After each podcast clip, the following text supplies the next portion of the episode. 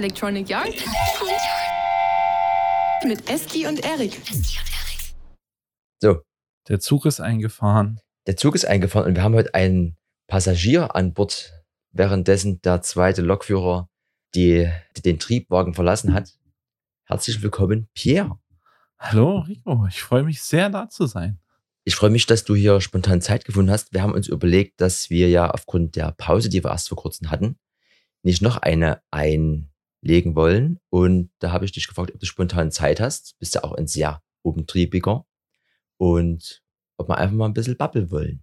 Hast du? Und ich hatte Zeit und ich äh, fand das auch cool und habe mich sehr darüber gefreut. Und schon sitzen wir hier. Nach dem alten Mann bist du jetzt quasi der zweite Gast hier im Electronic Art Podcast. Und was mich sehr interessiert, du steckst ja in ziemlich vielen Projekten drin, wie du so arbeitest. Da können wir gleich drauf eingehen. Vielleicht nochmal kurz zur Vorstellung, wer dich nie kennt. Du bist der Pierre. Und was machst du denn so alles? Ich ähm, bin äh, der Begründer und Kopf von Rauze. Ich bin ein äh, der Vorstandsmitglieder vom Clubnetz Dresden. Ich bin der Location- und Crew-Verantwortliche bei Rauze, äh, Entschuldigung, beim Day-Festival. Hm. Und äh, hin und wieder äh, bin ich auch noch alles mögliche andere. Gut. Ähm, Rauze ist ja, für die das nie wissen, so eine Art Veranstaltungsplattform, also wo man über, Veranstaltungen im Dresdner Raum die News dazu bekommt. Hier und da mal einen Gästelistenplatz und seit ganz neuem auch noch ein, eine Artist-Rubrik. Also man kann auch gucken, wer so in Dresden quasi proaktiv musikgestalterisch unterwegs ist. Ja, das ist richtig so. Also äh, Rauz ist im Großen und Ganzen irgendwie mal der Versuch, so eine Art Online-Magazin für die Szene zu schaffen.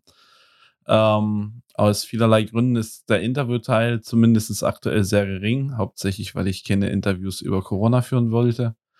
Ähm, dafür ist der Terminteil gerade relativ voll, da ja momentan wieder viel geht und seit neuestem gibt es halt unter anderem diese Artist-List, ähm, wo ich einfach darauf hoffe, dass ich irgendwann mal einen groben Überblick kriege, wie viele Leute wir ja eigentlich haben. Also das ist auch im Gegensatz zu den Terminen, die ausgefiltert wird, filter ich dort nur nach einem, kommt aus Dresden. Punkt. So. Ähm, weil aktuell wird die sich nur auf Dresden beziehen. Der Rest, ob du das jetzt ein DJ ist, der sonst nur auf äh, in 99 Prozent der Fälle auf Hochzeiten spielt oder ähm, eine Künstlerin, die noch nie ein einziges Werk verkauft hat, äh, ist mir erstmal egal. Wenn die Leute sich als irgendwas äh, davon verstehen, sollen sich dort eintragen und mich interessiert am Ende momentan eigentlich hauptsächlich die Gesamtzahl. Also, weil man schätzt seit Jahren, wie viele Leute es hier gibt, mhm. ja, die, die, man schon alleine aus der eigenen Bubble so kennt, wenn man so mal so drüber nachdenkt. Ja, okay, der DJ, dort ein DJ da, die Szene ist um Gottes Himmels Willen. Ähm, aber ich hätte gern mal irgendwie so eine, wenigstens eine grobe Zahl.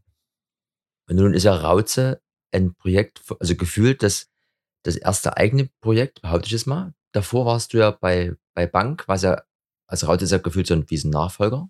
Und was hast du denn aber wo, wo kommst denn du eigentlich her? Also du warst auf einmal da, und aber ich habe dich nie irgendwo herkommen sehen.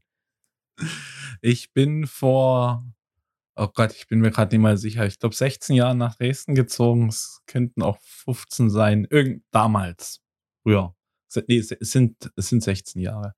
Ähm, und habe zu dem Zeitpunkt ähm, relativ schnell Bang entdeckt, äh, obwohl man das zu dem Zeitpunkt nie entdecken konnte, weil es äh, war, wurde alles dafür getan, dass diese Seite nicht auffindbar war. Also du konntest sie nicht äh, googeln und ähnliches. Da hat man sich sehr viel Mühe mitgegeben, zumindest die ersten Jahre. Ich bin aber irgendwo auf den Aufkleber von denen gestoßen, wo das drauf stand. Und ähm, darüber, beziehungsweise durch den Kontakt mit den Leuten, die das gemacht haben, habe ich halt den Kopf des Ganzen kennengelernt, den Andreas und ähm, das ergab dann irgendwie den Rest. Also ich bin relativ viel weggegangen, was ich theoretisch heute immer noch tue.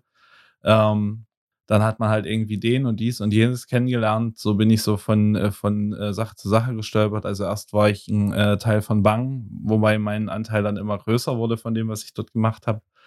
Ähm, dadurch äh, habe ich die Hall of Fame-Leute durch ein Interview kennengelernt und habe dann irgendwie spontan entschlossen, das ist so cool, ich mache mit.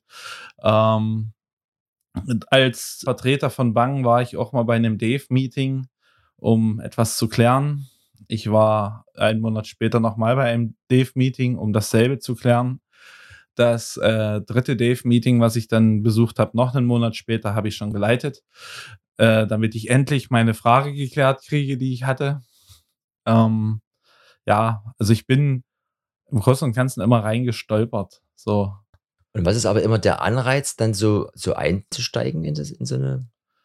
Naja, zum einen das Interesse daran und zum äh, anderen äh, der, ich sag jetzt mal, der Wille, etwas zu machen, daran vielleicht sogar zu verändern, zu verbessern, eigene Ideen oder wie auch immer umzusetzen.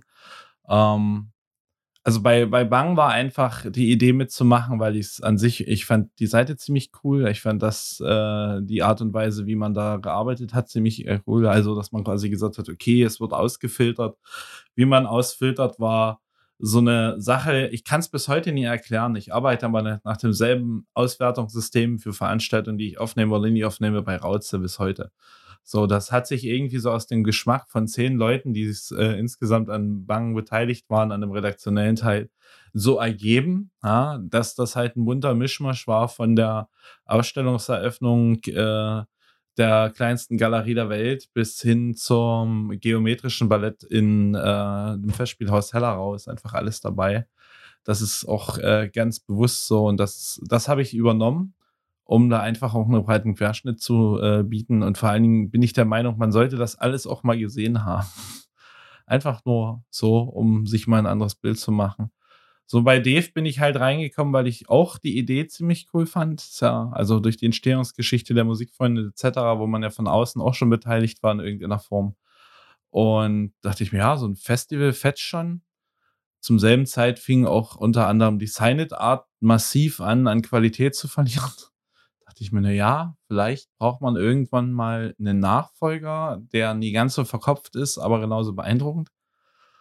Und so bin ich da gelandet beim Hall of Fame. Das, äh, das hat wirklich Spaß gemacht. Das war sehr interessant und vor allen Dingen, ich persönlich, also ich hatte, ich habe jetzt keinen Kunsthintergrund irgendwie ausbildungstechnisch oder ähnliches und saß dann dort ganz plötzlich mit äh, dementsprechend studierten Leuten unter anderem mit dabei und es war einfach mal interessant, mit denen zusammen an Ausstellungen zu arbeiten oder ähnliches. Also da, da war mehr so, wie macht man das? Warum ist das so?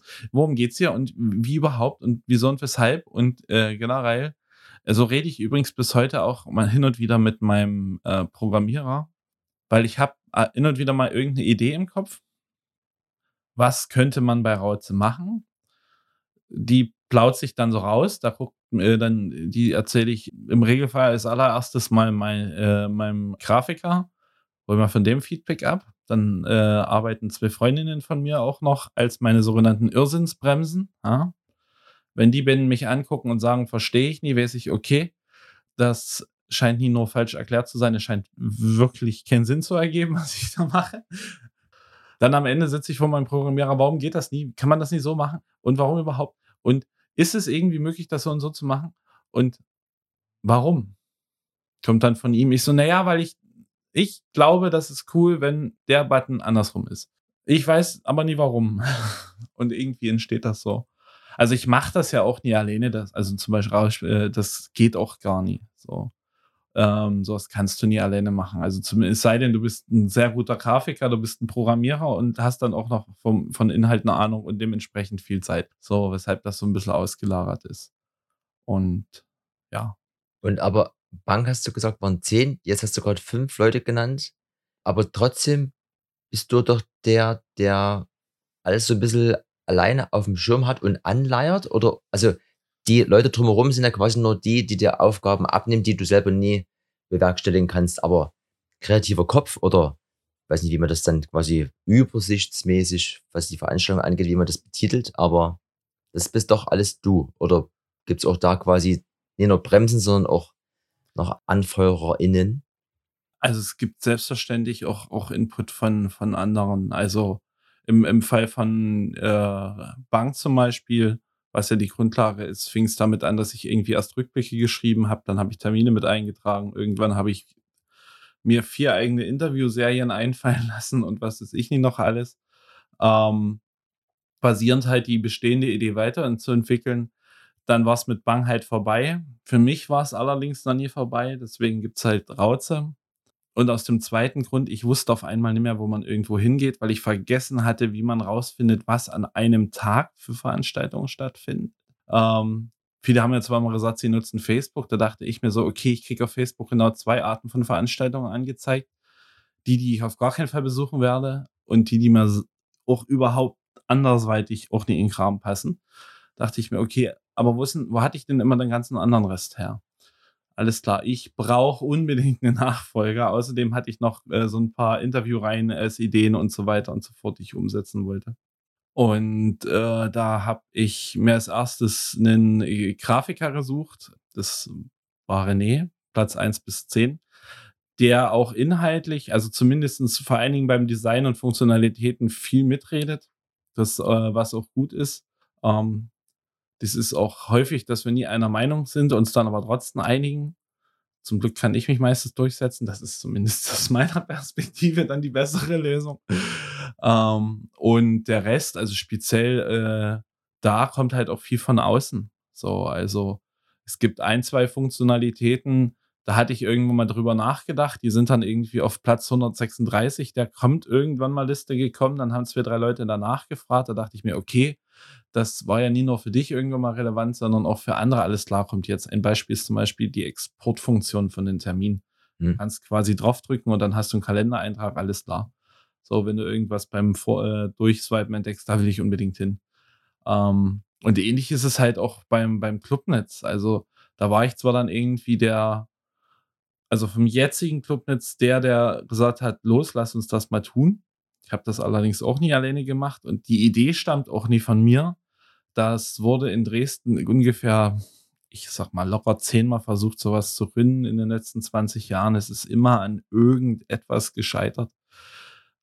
Und äh, der, der erste Aufschlag bestand aus äh, mir, dem Felix, der jetzt auch der, äh, einer der weiteren Vorstände ist, und dem Christoph, damals äh, schließender TBA-Geschäftsführer. Und ein halbes Jahr später war es auf einmal da. So, und beim, beim Dave, wo du ja selbst dabei war, wisst ihr auch, das ist ja, du hast dort so, sag mal, immer irgendwie so zwei, drei Leute, die sich jedes Jahr irgendwie so, ich sag jetzt mal so als Hauptkopf herausstellen, hast aber immer noch genug Leute drum, herum. Und ähm, manchmal diskutierst du stundenlang über eine Kleinigkeit, die wirklich niemanden interessiert, weshalb es so unheimlich ist, dass wir alle darüber lange reden. Und manchmal machst du irgendwas anderes. So. Und dann geht es ziemlich schnell. Und das äh, finde ich irgendwie interessant. Ich finde es auch interessant, was man für Menschen dadurch kennengelernt hat. So ist, ist ja bei dir jetzt auch nie anders. Crew, dies, das, jenes ist ja nun, nun nie so, als wenn du nie auch sehr umtriebig wärst. Und jetzt haben wir schon alles mal so ein bisschen angeschnitten. Also, also Rauze quasi ist so, ist so dein, dein Baby. Ja. Und die anderen ganzen Sachen hast du entweder mit angetrieben, also wie du gerade schon sagtest, Clubnetz, die Idee an sich gab es schon länger, aber jetzt gibt es ja nur final. Und das, was man so von außen mitbekommt, also jetzt aus meiner Wahrnehmung, war aber so, dass du auch da jemand bist, kenne ich ja auch im DF-Kontext, der eben nicht nur viel reden möchte, sondern auch einfach umsetzen. Und ähm, ob das jetzt diese, diese äh, Spendenkampagne Sachen sind, das Clubnetz natürlich selber, das sind ja alles Sachen, die alle immer wollen, aber was würdest du sagen, ist dann führt dann letztlich dazu, dass man es auch in die Realität umsetzt? Oder was ist so dein, wenn ich sagen so Schlüssel? Oder was würdest du sagen, was fehlt vielleicht anderen Leuten, die viel machen wollen, dass sie quasi auch das in die echte Welt übersetzen und nicht nur, dass es eine Idee bleibt oder ein, ein Wunsch oder ein Versuch? Also ich beantworte erstmal die Frage, warum? Einfach machen oder nie die Frage, warum, sondern wie, sondern einfach machen. So. Ähm, bei den meisten Sachen, die ich gemacht habe, hatte ich keine Ahnung davor. Wenn wir jetzt mal beim Clubnetz-Beispiel bleiben, ich hatte keine Ahnung, was so ein Clubnetz wirklich macht. Ich hatte auch keine Ahnung, was das bedeutet, das zu gründen, sondern ich dachte mir, alles klar, kann ja nie so schwer sein. Warum sind hier immer alle gescheitert? Sechs Monate später hatte ich dafür ein grundsätzliches Verständnis, warum es soweit ist. Ähm, aber einfach machen. So und am besten Fall nie alleine machen, sondern andere Leute davon zu begeistern, damit zu machen. Du musst natürlich immer in irgendeiner Form vorne weglaufen äh, und sagen, okay, los, jetzt tun oder auch nicht tun oder wie auch immer. aber das Ganze ergibt sich dann. Also äh, wie, wie mit dieser Spendenkampagne. So, das war, wir hatten beschlossen, die Clubs zu schließen, bevor es von oben runter diktiert wurde im ersten Lockdown, weil irgendwie kein Mensch wusste, was ist jetzt dieses Corona genau, was passierte, wie auch immer. Alles irgendwie fühlte sich falsch an, also machen wir die Buden zu. Daraus resultierte die Idee, äh, von mir, wie ich nicht wirklich weiß, wie ich drauf gekommen bin. Man könnte einen Stream machen. Ein paar Stunden später wurde ich angerufen, ob ich irgendwie einen Stream machen würde von einer Crew, deren Party an einem Wochenende abgesagt wurde. Ich so, äh, ja, äh, die Idee hatte ich auch schon. Ich erreiche bloß meine zwei Streaming-Leute nie. Okay, sag Bescheid, wenn es klappt. So, irgendwann ging dann der alte Mann mal ans Telefon. Ich gesagt, so, alter Mann, hast du morgen was vor? Hatte er. Dafür ging dann der Rob von Radioaktiv ans Telefon. Das ist das Einzige in meinem Leben, das er so richtig bereut, bei mir ans Telefon gegangen zu gehen. Und ja, am nächsten Morgen haben wir gestreamt und ich dachte mir dann, okay, gut, wäre cool, wenn man den Leuten, die sich ja gerade irgendwie, also sei es jetzt die DJs oder auch die äh, Jungs von Radioaktiv, die sich ja gerade einsetzen, ein paar Fänge in die Hand drücken kann. Und habe einfach so eine PayPal-Spendensammlung gestartet, ohne überhaupt was zu erwarten. So, und nach einem Dreiviertel des Streams hatten wir schon 1000 Euro. Wohlgemerkt, zu dem Zeitpunkt waren erst 24 Stunden die Clubs geschlossen. Wir haben nicht wirklich irgendwas beworben oder was auch immer, sondern so dieser Link tauchte in der Videobeschreibung auf. Punkt. Ich so, was zur Hölle ist hier los? Also wie, wie funktioniert das? Was passiert hier? Daraus ist halt diese äh, Streaming- äh, Wahnsinnsserie von alleine, also jetzt von mir mit organisierten waren es über 60. Dazu kam dann nochmal das Blue Note mit weiteren über 60, am Ende sogar über 100 äh, Talkshows in den letzten anderthalb Jahren. Ähm, da war ich jetzt allerdings eher weniger beteiligt, bis überhaupt nicht. Aber ich wusste auch nie, worauf ich mich da einlasse. Natürlich hatte man vorher mal irgendwie gestreamt, ob jetzt über mit äh, Spur 1 in irgendeinem Zusammenhang oder äh, innerhalb von Dave mit den Radioaktivjungs halt das Dave Radio oder was auch immer. Aber ich wusste ein halbes Jahr später sehr viel über das Thema Streaming. Ich bin mir ziemlich sicher, grundsätzlich wollte ich das nie wissen. Ich weiß auch nie, ob mir das was bringt. Ich weiß es jetzt einfach. Und es hat irgendwie funktioniert, aber ganz ehrlich, ich wusste nie, was ich dort tue. So, das wussten wir aber allerdings nie. Also es ging, äh, das ging ja dann auch so weiter, als wir uns dann entschieden haben, okay, wir machen diese Spendensammlung irgendwie größer weil man wusste ja speziell im ersten Lockdown nie, wie zur Hölle geht das hier weiter? Was, was passiert ja? Also die Unsicherheit und die daraus resultierende Angst war extrem hoch. Und ja, dann ist diese Start Next Kampagne entstanden. Dann äh, hatten wir irgendwie, wir haben, wir haben die gestartet. Also initiiert hatte damals der Robert die Idee, lass uns eine Start Next Kampagne machen. Alles klar, gut. Aber was bieten wir da an? Ähm, Felix hat mal kurz irgendwie äh, ne, ein paar Texte dafür geschrieben. Der Erich hat sich darum gekümmert, dass wir einen Beutel haben. Punkt, alles klar. Äh, dann machen wir das, schalten wir das Ding mal scharf. So, dann fiel mir auf, okay, das scheint die Leute zu interessieren. Äh, haben wir halt angefangen, Leute Sachen zu sammeln, ähm, die wir dort anbieten können. Also Dankeschöns. Und auch das begann einfach nur so, ja, mal gucken. Also ganz ernsthaft, wir dachten, Zähne kriegen wir auf jeden Fall, 20 wäre cool. Es hätte, es wäre ein Tropfen auf dem heißen Stein gewesen, aber so ein richtiger Tropfen auf dem heißen Stein. Sechs Wochen später waren es äh, mit den äh, drumherum Spenden über 70.000 Euro. So.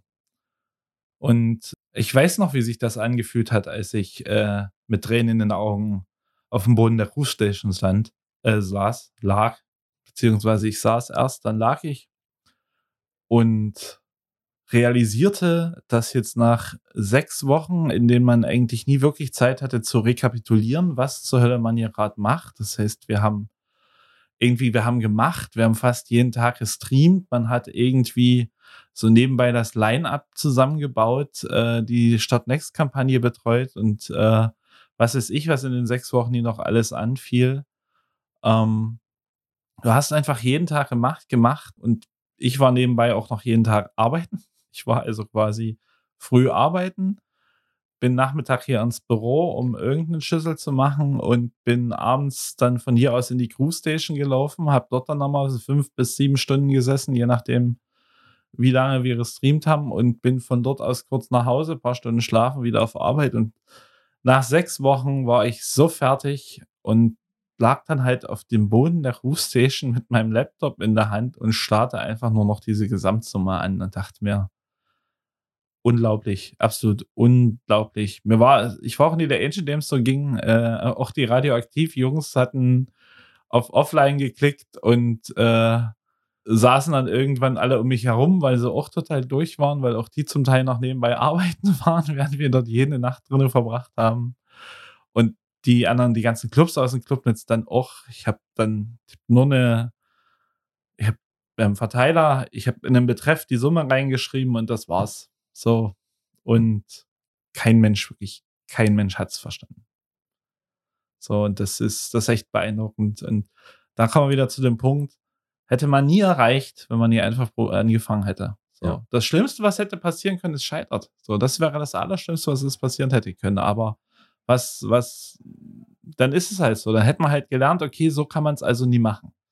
So sollte man es nie so machen. Es war zu ambitioniert oder ähnliches. Wie gesagt, das eigentliche Ziel waren, also 20.000 wären halt mega cool gewesen und wir waren davon ausgegangen, 10 machen wir. So.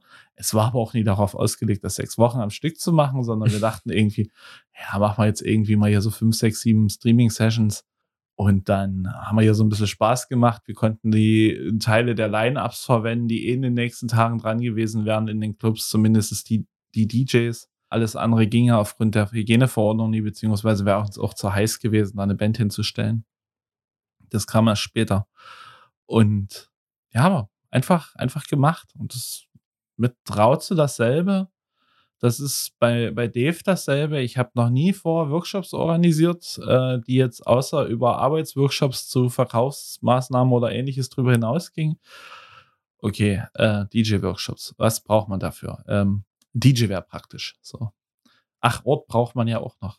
Technik. Teilnehmer. Wie verwaltet man die? Wie habt ihr die bisher verwaltet? So. Also einfach anfangen. Man äh, kann dabei nur lernen man kann auch durchaus scheitern, was ich jetzt absolut nicht schlimm finde. Ähm, ich finde es eher schlimm, wenn man äh, von vornherein sagt, mache ich nie, weil es zum Scheitern verurteilt. So. Und diese ganzen Sachen, die ich jetzt zum Beispiel mache, und das ist ja jetzt bei dir nie anders. Äh, bitte DJs als, als DJ aktiv, Crew, Spur 1 und so weiter es ist ja erstmal nichts, wo man jetzt sagen muss, okay, ich muss jetzt hier unglaublich viel rein investieren oder alles andere dafür aufgeben, sondern ich kann das ja anfangen. So, dann guckt man mal, wie sich das ergibt. So, dann hatte man ursprünglich mal zum Beispiel beim Spur 1 die und die Idee von einem Format und dann entwickelt sich das halt dadurch, dass ihr zu mehreren Leuten seid und da immer drüber redet und teilweise auch mit den Gästen und den Leuten, die sich angucken, entwickelt man das. Und dasselbe ist bei anderen Sachen. Also ich sehe jetzt Rauze nie zum Beispiel als etwas, was nur ich bestimme, sondern wenn es da dementsprechendes Feedback für gibt von, von außen, ob jetzt von einem Nutzer, von, von einem Act zum Thema Artist List oder wie auch immer, dann wird sich darüber unterhalten, darüber nachgedacht und äh, wenn man dann feststellt, das ist okay oder das kommt mehrfach, dann wird es umgesetzt. So. Gibt es denn für Raute da spezifisch irgendeinen Plan, wo du vielleicht damit noch hin willst? Es gibt noch ähm, ja, gibt es noch. Erstens möchte ich es erstmal gern fertig haben. Es ist bis heute nicht fertig. Was bedeutet das konkret? Naja, es fehlt noch, ähm, es fehlen noch zwei Funktionalitäten, zwei große, also es fehlt noch eine komplett neue Kategorie und dann nochmal äh, von der Bedienung her ein Umbau und es fehlt bis heute eine Desktop-Variante. Äh, die könnte hin und wieder auch mal praktisch sein. Und dann hoffe ich, dass ich irgendwann äh, jemanden finde, der das weitermacht. Weil der Punkt ist, ich werde, glaube ich, irgendwann zu alt dafür, um äh, 18-Jährigen zu erklären, welche DJs und Partys und was es ich gerade hip sind. Und der Punkt ist ja der irgendwann, es ist ja auch zeitaufwendig. Und irgendwann muss ich sagen, ich glaube, ich habe dann genug Zeit rein investiert, da können die an die nächsten kommen. Aber vorher will ich es noch fertig haben. Also es ist zum größten Teil sogar schon fertig designt das, äh, und äh, in millionenfacher Zahl besprochen. Es muss nur noch fertig umgesetzt werden. Und bei der Fülle der Sachen, die du machst, würde mich ja nochmal interessieren, wie organisierst du dich oder die ganzen Sachen? Was was ich immer bei dir sehe, ist dein Telefon. Das ist auch eigentlich immer in der Hand. Entweder zum Halten oder zum Bedienen. Und du hast immer dabei oder oft dabei ein MacBook. Sind das diese zwei Tools deines schaffen es. Hardware-technisch ist es das auf jeden Fall. So, also ähm, auch da äh, lebe ich sehr gerne in dieser angeblich so eingeschränkten Apple-Blase, ähm, weil ich einfach die Möglichkeit habe, an beiden Geräten an denselben Sachen weiterzuarbeiten. Hier kommt auch eine Überschneidung, äh, wie du ja schon mehrfach erwähnt hast. Ich arbeite unfassbar viel mit dieser Notizenfunktion. Ähm, und damit ich äh, bei den ganzen verschiedenen Projekten nicht äh, an, an Termin oder ähnliches vergesse, habe ich auch einen Kalender, der gefühlt auseinanderplatzt. Mit drei Millionen Farben. Das mit den Farben ist, glaube ich, ein bisschen sinnfrei, weil manchmal ver vergesse ich, welches wo dazugehört, aber das ist egal. Das habe ich es da drin. Aber äh, rein hardware-technisch ist es halt ein iPhone und ein äh, MacBook. Rein von der Software halt jetzt mal unabhängig von der äh, von meiner eigenen Organisation, die halt viel über Notizen läuft, ist Rauze und äh, aktuell Dave noch äh, über einen Trello organisiert, wo man dann halt sich über bestimmte Sachen austauschen kann. Ich habe allerdings das Gefühl, dass das zumindest im Rauze-Kontext besser funktioniert. Uh, und uh, beim Clubnetz ist es zum einen Notion und zum anderen Slack. Da halt absichtlich aufgeteilt, weil das eine ist die reine Arbeitsplattform, wo wir ähm, halt, was ich, ne, einen Forderungskatalog drin aufstellen oder ähnliches, beziehungsweise so eine Art, auch die Datensammlung. Und das andere ist einfach äh, der Ort, wo man irgendwie mal kurz oder langfristig was miteinander durchspricht, indem das der eine Dialog nach drei äh, Threads erledigt ist und der andere dauert gefühlt seit zwei Monaten am Stück an, indem halt immer mal wieder jemand sich dazu äußert. Okay. Ja. Ich bin ja immer wieder überrascht, dass das Notion schon hier und da längere Zeit in Verwendung ist. Für mich war das neu. Ich falle aus allen Wolken. Das ist auch so, das ne-, nehmen wir auch. Sagst du auch, nehmt das auch beim Clubnetz schon von Anfang an oder erst? Nee, ja. Jein, ja. Also, wir hatten es eigentlich fast von Anfang an, haben es dann irgendwie so ein halbes, dreiviertel Jahr nie genutzt.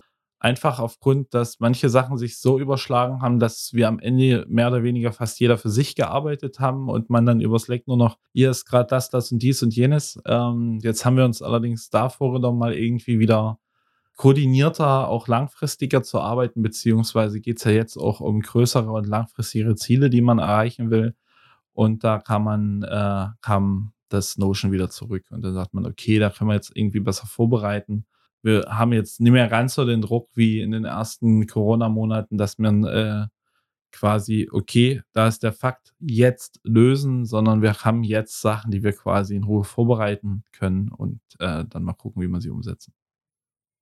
Also auf jeden Fall die Apple-Blase, so ein bisschen diese Co-Working Online-Tools.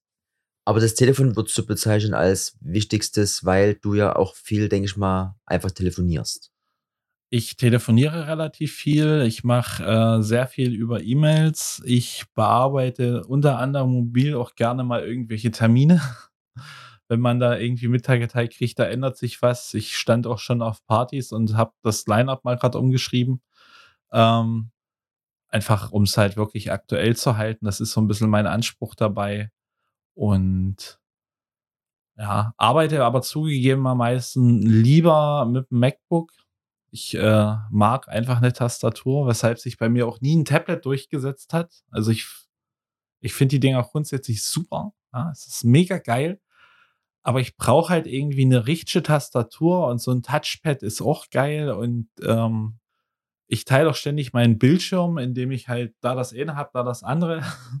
Was sich beim iPad zwar mittlerweile auch machen lässt, aber irgendwie nie so sauber. Also ich habe es zweimal probiert einmal mit dem, was ich mir selber gekauft habe. Damals gab es diese Möglichkeit noch gar nie. Das habe ich dann irgendwann erfolgreich meiner Mutti weitergegeben. Die hat sich sehr darüber gefreut. Und ich dachte mir so, ja, okay, das wird nichts. Und ein paar Jahre später hatte ich nochmal beruflich die Möglichkeit, mit so einem Pro zu arbeiten. Dachte mir auch wieder, mega geil für das, was ich da beruflich gemacht habe. Funktioniert es auch total. Aber für, ich sage jetzt mal, mein Hobby-Irrsinn nebenbei war es das Falsche. Das ist ein gutes Stichwort. Jetzt bist du ja immer jemand, der quasi viel auch für andere oder für die Szene macht. Was machst du für dich? Was ich weiß, dass du, sofern du reisen kannst, reist auch viel weg und es ist immer im Kontext Konzert. Ja, das stimmt. Also ich äh, fahre auch sehr halb aus, also ich gehe grundsätzlich sehr häufig zu Konzerten, äh, Partys, Ausstellungseröffnungen, was auch immer. Ja, also das mache ich auch hier. Ich muss allerdings sehr oft äh, dafür Dresden verlassen, weil die äh, KünstlerInnen, die ich sehen möchte, oder die Band oder was auch immer, einfach nicht nach Dresden kommt. Ich verstehe auch warum, weil ich, ich und noch sieben weitere wissen, wer das ist und wollen das unbedingt sehen. Aber die anderen äh, 500.000 in Dresden interessieren die Person einfach nicht.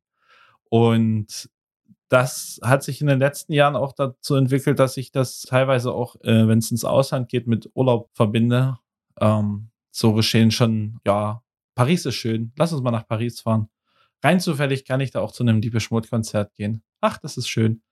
Oder äh, nach, äh, nach England gefahren und am, am Anreisetag in, in London das erste Konzert und als zum Abschied nochmal in London ein Konzert und zwischendurch nochmal ein bisschen rumgereist um dann rein zufällig auch noch bei Konzerten zu landen. Ähm, ich würde auch so meine Weltreise gern organisieren. Also ich würde gern sagen, okay, ich guck mal so nach, nach äh, ich sage jetzt mal größeren Leuten, die ich gut finde, wann die wo irgendwo sind und plan danach so meine Welttour und guck mal, was ich so zwischendurch entdecke. Also ich bin zum Beispiel ein Mensch, der vermutlich in Island sich nie die äh, kleinen Vulkane und ähnliches angucken würde, sondern Björks Vorgarten.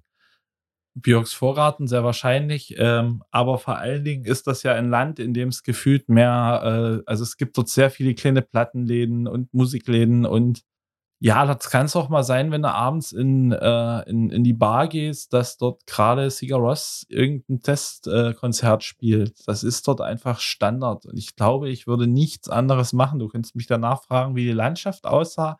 Kann ich sagen, ich bin da mal dran vorbeigekommen Punkt. So. Ähm, das ist natürlich je nachdem, mit wem ich so unterwegs bin, immer mal so ein bisschen deprimierend, während die anderen dastehen so, ach ja, und ich da stehe, können wir endlich in den Louvre gehen oder ich will heute Abend in das Konzert, schneller, muss da jetzt hin. Nein, das interessiert mich nicht. ich will dort und dorthin. Aber ich finde es eine angenehme Kombination und äh, ich mache das vor allen Dingen, weil bei diesen ganzen Sachen, also quasi Hauptjob, diese Nebenprojekte, diese, mit diesen Nebenprojekten mache ich quasi das, worauf ich wirklich Lust habe. Kann das aber nur so, wie ich das jetzt mache, mache, indem ich mich nie davon finanziell abhängig mache. Deswegen brauche ich halt noch einen Job. Weil wenn ich das meiste davon rein auf bezahlter Basis machen müsste, müsste ich da Sachen machen oder mit diesen Projekten Dinge machen, auf die ich wirklich überhaupt keinen Bock hätte. So, also mache ich das lieber so als, als Hobby, wie andere irgendwie, also Erik zum Beispiel jeden Tag 300 Kilometer Fahrrad fahren möchte oder äh, wie auch immer, mache ich halt das und ähm, so als kompletten Ausgleich für alles mache ich halt so dieses Formatkonzert. So ein Konzert geht im Regelfall 90 Minuten, gut, ein Hardcore-Konzert 40 Minuten, bei Herbert Grönemeyer, bei dem ich auch schon zweimal war mit meinem Muttertier. Ähm, das geht halt auch zweieinhalb Stunden. Aber gehen wir mal von den klassischen 90 Minuten aus, ist das für mich mit dem ersten Klang so eine Art Pause und 90 Minuten später bin ich quasi mit dem Künstler wieder zurück. So die 90 Minuten dazwischen bin ich nur da in diesem Konzert, muss über nichts weiter nachdenken. Ähm, wie mir gesagt wird, reagiere ich auch sehr häufig nicht darauf, wenn man mich anspricht. Anfangs wahrscheinlich absichtlich, mittlerweile, weil ich wirklich einfach nur noch abwesend bin und dann in der Sache drin bin. Und danach bin ich auch ähm, meistens sehr entspannt und äh, je nachdem, was ich gesehen habe, auch so faszinierend, dass ich manchmal stundenlang nicht rede. Also es kann doch durchaus sein, dass man mit mir zusammen nach Berlin fährt zu, wann, was war das letzte Mal, äh, ein Poppy Eckroyd-Konzert. Und ähm, das, das war sehr schön und zusätzlich auch noch durch äh, das, was sie so nebenbei äh, erzählt hat, sehr intim und sehr emotional. So dass das hatte mich dann in Verbindung mit der Musik so, so fasziniert, dass ich, glaube ich, das erste Mal, als ich wieder was gesagt habe, waren wir dann wieder in Dresden. So. Ich weiß auch nie, ob die anderen Leute mit mir gesprochen haben, die im Auto waren währenddessen. Ich habe in Dresden, glaube ich, irgendwie äh, äh, gefragt, äh, siehst du genau, ich habe in Dresden die Rücksitzbank gefragt, wo sie raus wollen. Da waren, glaube ich, alle ziemlich erschrocken, dass ich doch sprechen kann. Und, aber zwischendurch war ich so, ich weiß, ich war auf der Autobahn. Aber ich war geistig noch komplett in diesem Konzert. So. Und dieser, dieser musikalische Horizont, wo kommt der her? Also, oder, also ist das schon seit, seit du Musik aktiv wahrnimmst, dass du dich mit einem ziemlich breiten Spektrum bewegst oder so? Also, weil das, was ich immer so sehe, also bei dir ist irgendwie alles da und kein einziger Name sagt mir was, gefühlt. Ich kann dir das nicht mal wirklich erklären, wo das herkommt. Ähm, ich habe also so die erste die erste Musik in meinem Kopf, die wirklich hängen geblieben waren. Ich war ein Mega-Fan von East 17. In meinem Kinderzimmer hängt bis heute noch ein Poster von East 17 und ich habe bis heute noch in der CD-Wand die Alben und Maxi-CDs stehen. Von denen trenne ich mich auch nicht, auch wenn zwischendurch schon vieles weggekommen ist. Das bleibt. Ähm, bin dann irgendwie aus, ich sag jetzt mal, aus dieser äh, Eurodance-Pop-Schiene, die es ja in den 90ern kam, gleichzeitig zum Hip-Hop gekommen und zum Britpop. Bedeutet, ich habe, glaube ich, mit 13 oder 14 ähm, oder seit ich 13 oder 14 bin, bin ich Riesenfan von Oasis. Ich halte sie bis heute für die letzte Rockband aller Zeiten, ähm, weil keiner danach mehr so einen Aufstieg hatte und so, ein, so eine immense Nachwirkung hat. Und ähm, ja, der Hip-Hop ging irgendwann weg. Dafür kamen dann bedingt zum Beispiel durch einen Arbeitskollegen und auch durch äh, Freunde, also so unabhängig aufeinandertreffende Personen, so eine immer stärkere äh, Interesse an Gitarrenmusik. Also eben natürlich, was man so gehört hat, früher Nirvana etc. Äh, also die Crunch-Richtung, das hat man natürlich auch gehört, aber das hat man irgendwie gehört, das hat einen aber noch nie so umgehauen. Und dann bin ich irgendwann abends mal nach äh, in meiner Ausbildung im ersten Lehrjahr zu einem Hardcore-Konzert mitgeschleppt worden von Sick of It All. Danach dachte ich, alles klar, ich habe ein neues Genre entdeckt und so hat sich das so ein bisschen erschlossen. Also die, die meisten Sachen ist so, ich bin entweder einfach so aus Interesse hingegangen, wurde mit hingezogen oder ähnliches. Das mit Hinzern habe ich auch eine Weile gemacht. Ich hatte zwischendurch mal so eine Truppe Freunde um mich herum. Wir nannten uns, beziehungsweise ich habe sie dann irgendwann meine Kulturfreunde genannt, weil sie das selber irgendwann erfunden hatten.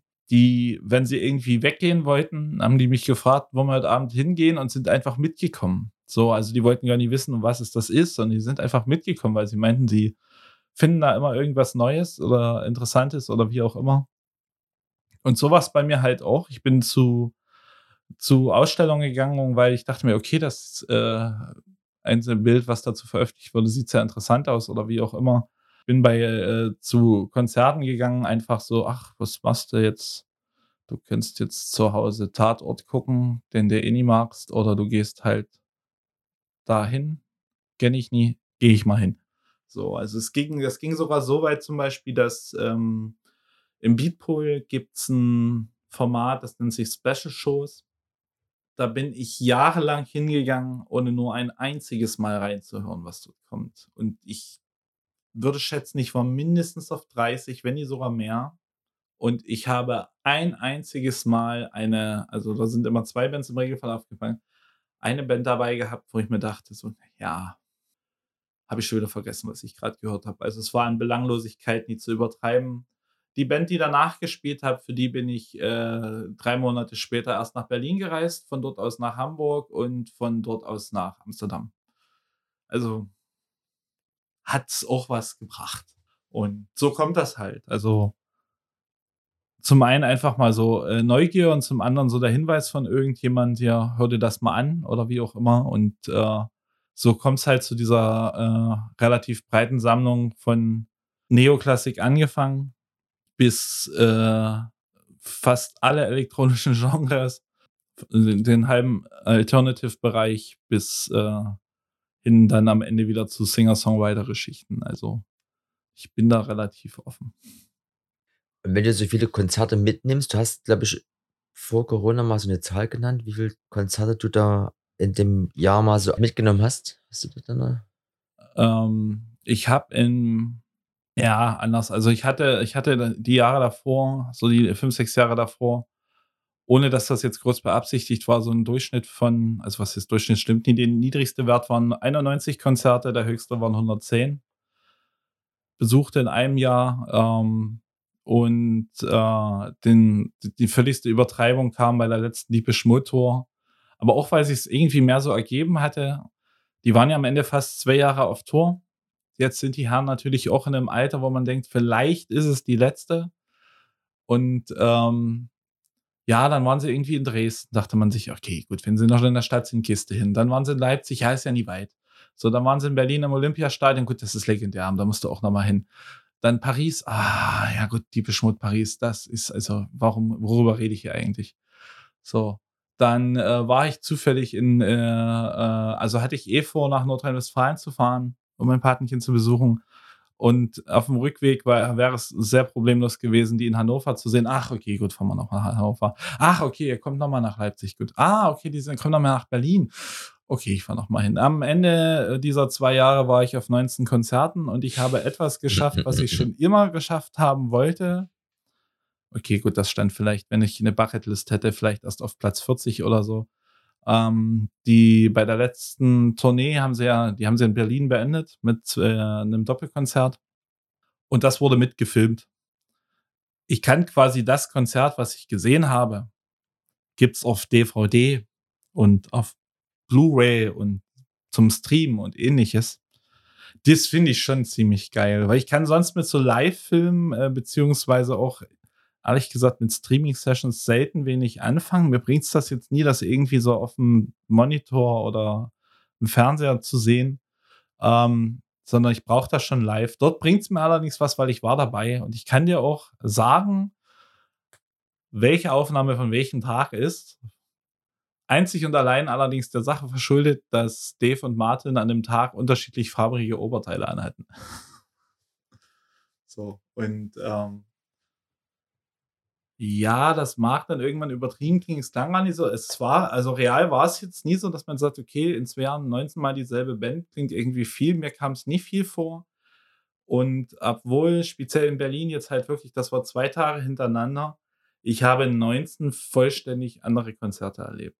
Weil ähm, es gibt immer ein, zwei Songs Unterschied in der ähm, Setlist hin und wieder sagen sie zwischendurch auch mal was anderes. Es ist ja auch, du stehst früh auf und bist in Stimmung X. So, das hatten natürlich äh, jeder, jeder Musiker in äh, und so weiter, alle auch so. Und demnach verändert sich halt auch so ein ganzer Auftritt. Und das Publikum beeinflusst das auch jedes Mal.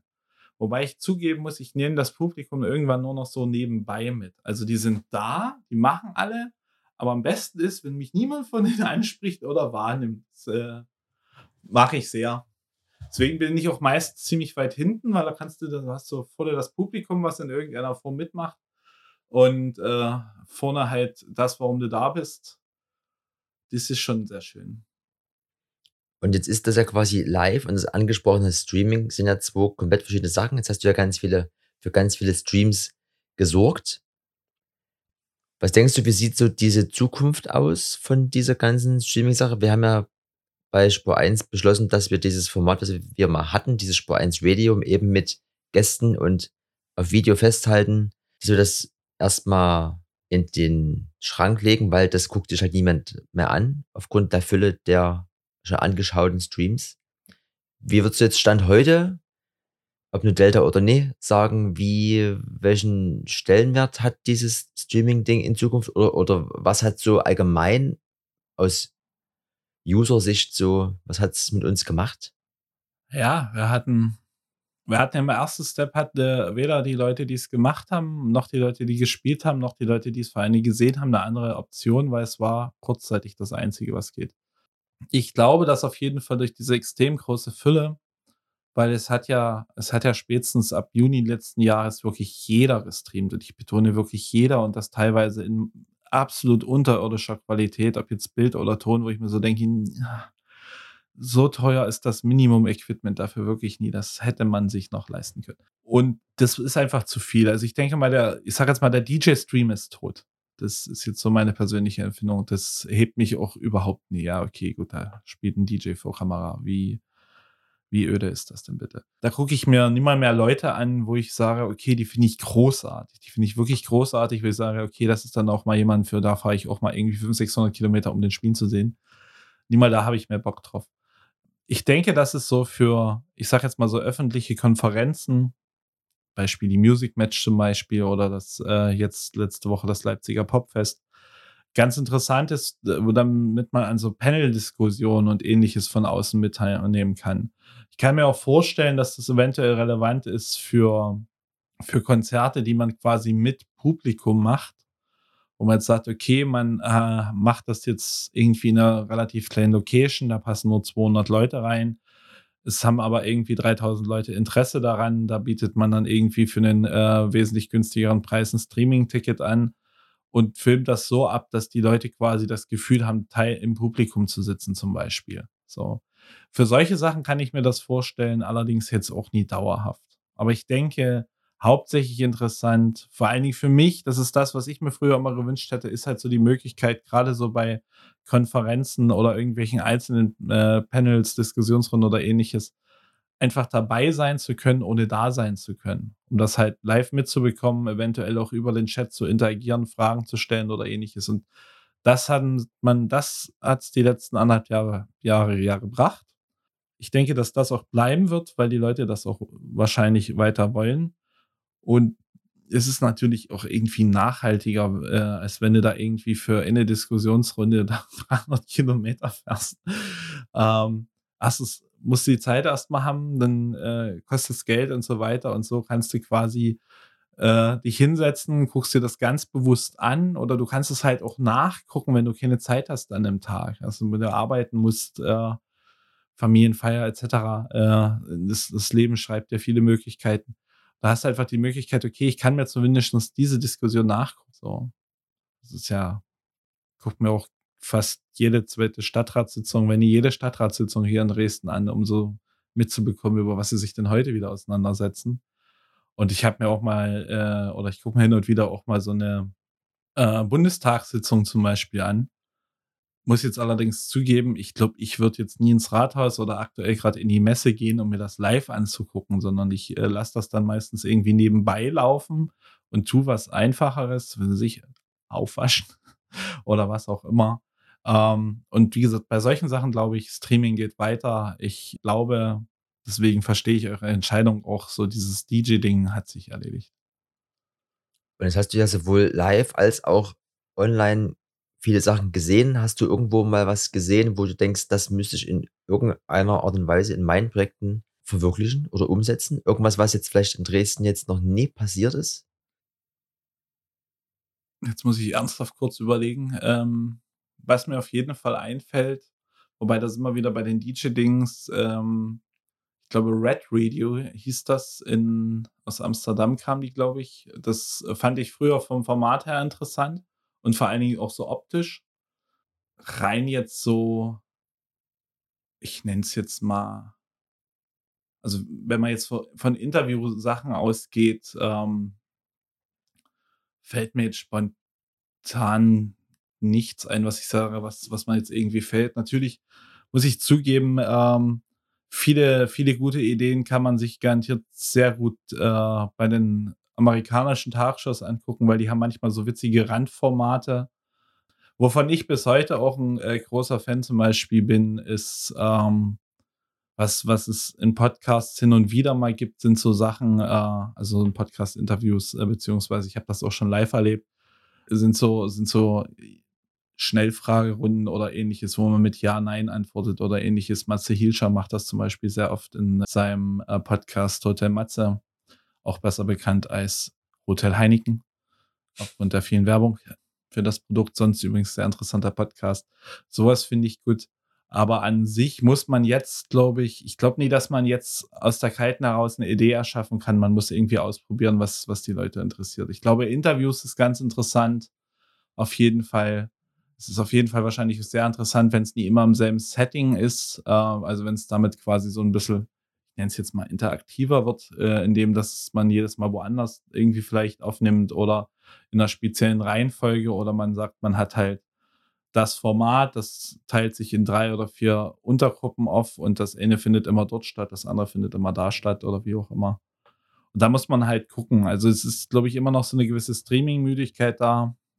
Aber ich hoffe trotzdem, dass es so bestimmte Formate wiedergeben wird. Also ich hoffe es auch bei Spur 1 in, in dem Fall, du wirst ja das Archiv auch schon mal durchgehört haben, was, was der alte Mann da in seinen letzten gefühlten 140 Jahren angeschafft hat. Da sind ein paar sehr witzige Sachen dabei. Also auch die, die reinen Radiosendungen äh, sind teilweise sehr, sehr hörenswert. Vor allen Dingen, wenn man so einen Einblick haben will, warum einiges heute so ist. die Grundlagengespräche dafür wurden damals getroffen. Und Gespräche hast du ja auch im Rauzecast ganz viele schon gemacht, beziehungsweise muss ich das mal überlegen, es gibt ja den Rauzecast, du hast aber auch schon andere Sachen angefangen. Warte mal, der Rauzecast war jetzt dieses historische Gespräch, ne? Mit diesen Leuten eben, wie du gerade schon sagtest, was eine, eine, gute Idee ist, das immer in einer anderen Location stattfinden zu lassen. Und mit äh, zwei Gästen. Und dann hast du da aber schon mal irgendwie so einen Podcast gehabt, wo ihr irgendwie auch, oder war das nur eine Idee, wo ihr ganz weit auseinandergesessen habt oder sowas? Also es gibt den, es gibt ursprünglich gab es den Rauzecast. Der Rauzecast bestand aus mir und einer Gästin. Hm? So, das war einmal der Filzen, das war einmal die äh, Osbam und äh, der letzte war Shelterboy. Ähm, dort war eigentlich der Plan, das Mik äh, also nur mit einem Mikro zu arbeiten, es mitten im Raum stehen zu lassen, dass man halt den Raum hört, in dem man das macht. Ähm, es gibt nur drei Folgen davon, weil aus zwei Gründen. Und eins, das mit, der, mit dem schlechten Ton war wieder nur in meinem Kopf gut, in der Realität eher nervig brachte auch Bonnie, der die dann immer nachbearbeitet hat, äh, zwischenzeitlich in Wahnsinn. Zu einem anderen musste ich feststellen, ich kann das nie so gut, wie ich das gerne hätte. So, deswegen ist dieses Format dann erstmal stehen geblieben, dann wollte ich es neu starten, dann kam Corona. Dachte ich mir, okay, ich mache jetzt hier nichts, weil ich will nie nur darüber reden. Wir reden jeden Tag in den Tagesthemen die ersten zehn Minuten darüber, selbst wenn die Sendung nur elf Minuten geht, zehn Minuten darüber und im Heute-Journal und in jeder Zeitung. Ich wollte nicht auch noch dieses Thema verewigen. Und was ich allerdings wollte, war die Zeitreise erschaffen, was ja auch noch die bekannte fehlende Komponente ist. Und dafür gibt es den Rauzecast Zeitreise, bei dem zwei äh, GästeInnen und eine Moderatorin, in dem Fall die Annika, da sitzen und sich miteinander unterhalten. Das haben wir bisher immer in irgendeinem Club aufgezeichnet, der irgendeinen Bezug zu dem, einer der beiden Personen hat. Und es ist immer so, ich frage immer einen an oder eine und die sagt mir dann, äh, wem man gegenüber haben möchte. So, also beim ersten Mal war es halt der Mirko, der hat sich den äh, Thomas gewünscht. Äh, einfach weil die eine ähnliche Vita haben. Die hatten jetzt persönlich gar nicht so viel miteinander zu tun. Natürlich kennen die sich, da gab es aber einfach Überschneidungen, halt eigenen Plattenladen, DJ etc. und so weiter. Ähm, als zweites war es die Andrea. Die hat dann gesagt, die will einen Olli gegenüber haben, weil die halt zusammen im, wie man das damals so in den wilden 90ern gemacht hat, mit 18 Jahren den Club aufgemacht haben. Es könnte auch sein, dass sie nicht 18 Jahre alt waren. Genaueres werden wir nie erfahren. Das wird auch in der Folge nicht wirklich zugegeben. Ähm, und die letzte Folge war halt mit dem äh, Trachos, der ja auch ein Urgestein dieser Stadt ist, allerdings wahrscheinlich eines der unbekanntesten, beziehungsweise viele Leute, die ihn jetzt kennen, haben wahrscheinlich gar nicht eine Ahnung, wie lange er schon dabei ist. Ähm, und der hatte sich halt den Steffen gewünscht als Gegenüber. Da dachte ich mir, ja, super. Also interessanterweise haben die sich zum einen immer wieder Leute gewünscht, die eh geplant waren. Und äh, es hat jetzt niemand jemanden gehabt, wo man jetzt sagt, okay, die hatten immer sehr viel zueinander zu tun oder treffen sich jetzt auch noch. Also ähm, Axel und Steffen zum Beispiel haben in einer Stunde nicht mehr herausgefunden, woher sie sich kennen. Sie kennen sich, sie waren sich sicher, sie kennen sich lange, aber das wann, wo, wie. So, und äh, die Wege von Andrea und Olli haben sich irgendwie nach dem Club auch ein bisschen voneinander getrennt und mit jedem Jahr immer ein Stück weiter voneinander. Und wie gesagt, Mirko und Thomas haben von vornherein gesagt, ja, natürlich kennen wir uns, aber das ist jetzt nie so. Das hätte man da mal früher miteinander telefoniert, lass uns heute Abend weggehen. Das hat nie stattgefunden. Und so entstehen halt ganz gute Gespräche, was ich sehr mag, weil das, das hört sich gut an, da hat man einfach Bock zuzuhören. Es wird nämlich auch niemals ansatzweise irgendwas groß vorher besprochen. Auch Annika, die das eigentlich hasst, kriegt von mir irgendwie am Anfang drei, vier Basisinformationen und zwar wo, wann und wer da sitzt. So, alles andere muss sie dann live machen. So, und ähm, das ist das pure Absicht. Hintergrund des Ganzen ist, ich würde gern die, die Szene der Stadt, also sag jetzt mal so Subkultur aller möglicher Art, äh, und spielt sehr, sehr auch die Party- und Veranstaltungsszene. Ich würde das gerne konservieren, solange es noch möglich ist, weil es gibt eigentlich keine Aufzeichnung mehr. Mit der Abschaltung von Bang ist die größtmögliche Datenbank in die Richtung weggefallen. Dann hast du ja noch so Sachen, zwar wie das Technoforum oder Double D-Town. Das spiegelt aber wieder nur einen Teil des Ganzen wieder, beziehungsweise ist es ja seit Jahren entweder nicht mehr online oder nur noch katastrophal gepflegt oder wie auch immer. Und ich möchte, solange es noch die Möglichkeit gibt, mit den Leuten zu reden, ähm, weil sie auch noch zum Teil Teil davon sind, weil sie noch Bock drauf haben, darüber zu reden und sich noch nie entschieden haben, ich steige aus. Ich will das nicht mehr hören. Ich ziehe in den Wald und niemand weiß, wo sie hin sind. Ähm, ich würde das gerne archivieren, weil wir reden hier halt von etwas, was äh, schon in den letzten zwei, drei Jahren der DDR angefangen hat und mit dem Fall der Mauer explodiert ist. So und wie du ja selbst weißt, äh, war zumindest in den 90ern äh, im Bereich Techno und auch äh, im Drum Bass Dresden eine der Adressen. So, das haben wir im Laufe der Jahre zwar etwas verloren, aber es war ja mal ein ganz großes Ding. Und Zeitreise spielt aktuell quasi in der Vergangenheit. Das haben wir aber schon ganz paar Jahre hinter uns. Seit, oder zumindest was die Thematik angeht, wo die Leute bis jetzt drüber gesprochen haben, die du da zu Gast hattest. Da hast du noch einiges vor, weil wir sind ja jetzt aktuell auch in einer sehr umtriebigen Phase. Ne? Also mal Stichwort 01099, hier geht ja irgendwie dann doch schon wieder einiges. Da hast du ja aber 20 Jahre, die ja noch irgendwie. Ich habe doch 20 erst. Ich, also ich muss noch, es werden noch drei oder vier Folgen kommen, die auf jeden Fall in den 90ern anfangen. Dann natürlich geht jede Folge auch immer mit einem Ausblick bis jetzt, teilweise sogar bis in die Zukunft. Aber ich brauche noch ein paar Folgen für die 90er. Dann fangen wir mit den Nullerjahren an. Ursprünglich angedacht waren mal zehn Folgen. Während des Livestreams der ersten Folge den der alte Mann gemacht hat, saß ich glückselig im Sektor. So, war eh cool, Samstagabend. Wir gehen in den Club und hier findet was statt. Ja, okay, es ist nur ein Gespräch, aber hier findet was in dem Club statt. Wie geil ist das denn? Ähm, stellte ich fest, okay, das mit den zehn Folgen kann ich in die Tonne treten. Und bei der letzten Aufnahme, die halt mit äh, Trachos und Steffen, war halt spätestens der Punkt erreicht, wo ich mir sage, okay, hier wird nicht unter 30 Folgen werden. So, weil du brauchst einfach eine Zeit, äh, um das zu erklären. Und ähm, gut, man könnte jetzt 01099, die ja wirklich unfassbaren Erfolg aus dem, Null, äh, aus dem Nichts haben, wahrscheinlich auch so einzeln erklären. Aber bestimmte andere Sachen, wie zum Beispiel die Existenz einiger Clubs, teilweise der Labels, da, äh, die wir noch haben, erklären sich nur, wenn man quasi das davor auch weiß. So, vielleicht ist das auch für mich nur so wichtig, weil ich so einen Grundfebel habe für Geschichte. Ich kann mir zwar Jahreszahlen immer nie merken, aber ich finde es interessant, dass bestimmte Sachen, die irgendwann mal passieren, irgendwann später etwas auslösen, beziehungsweise welchen Nachhall sie teilweise haben. So eins der berühmtesten Beispiele ist für mich immer noch Woodstock. So, da haben auch einfach mal drei junge Leute gemacht und waren danach äh, nie nur pleite, sondern hatten auch das Gefühl, sensationell gescheitert zu sein sie gelten bis heute als die Pioniere des Großfestivals und haben etwas gemacht, was, wo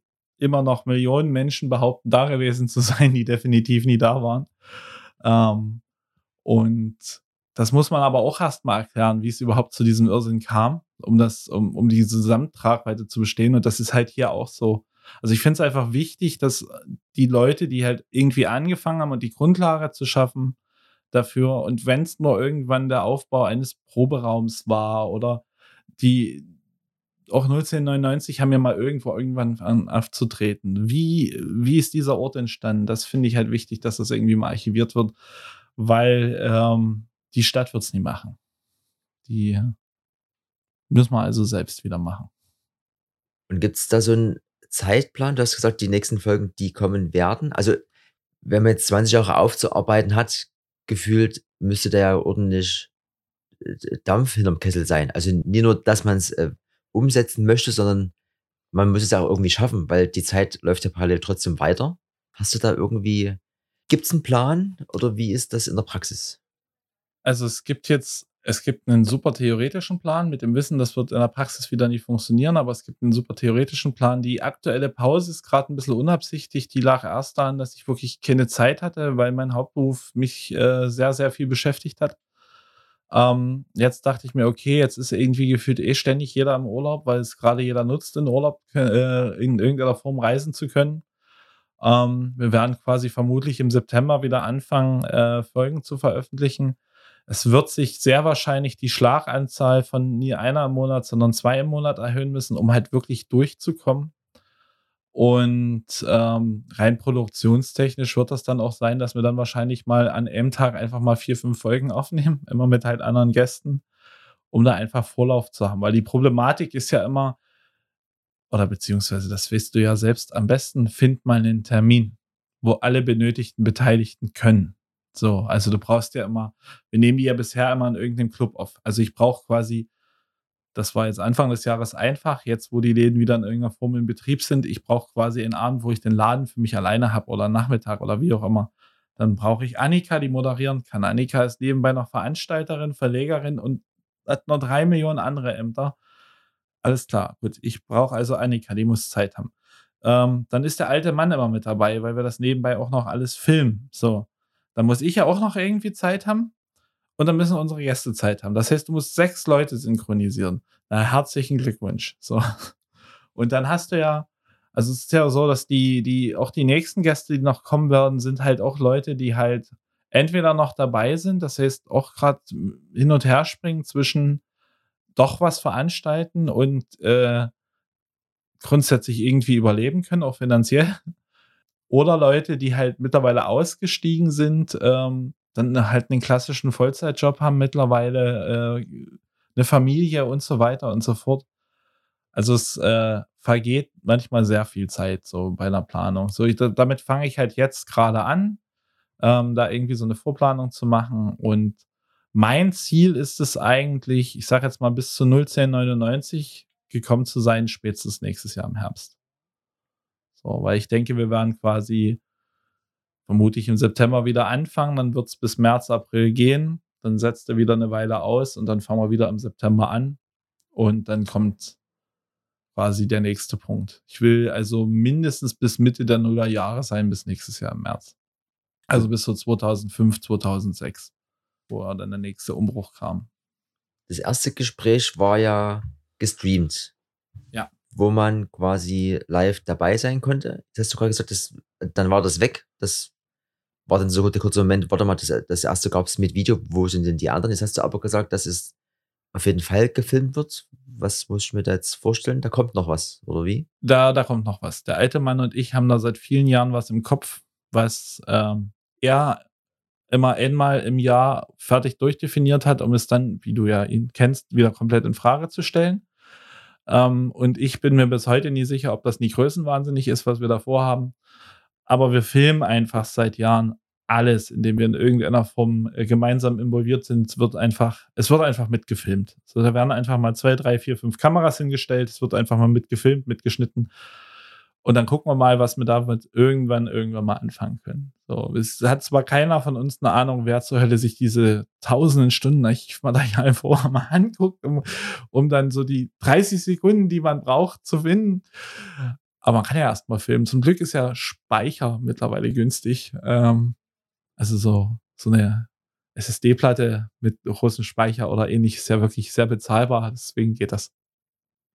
Die ganzen Sachen, die du ja so machst on the fly oder irgendwie mobil vom Telefon aus, trotzdem sitzen wir hier in einem Keller deines Büros, dass du den mit anderen Leuten teilst aus der Dresdner Subkultur.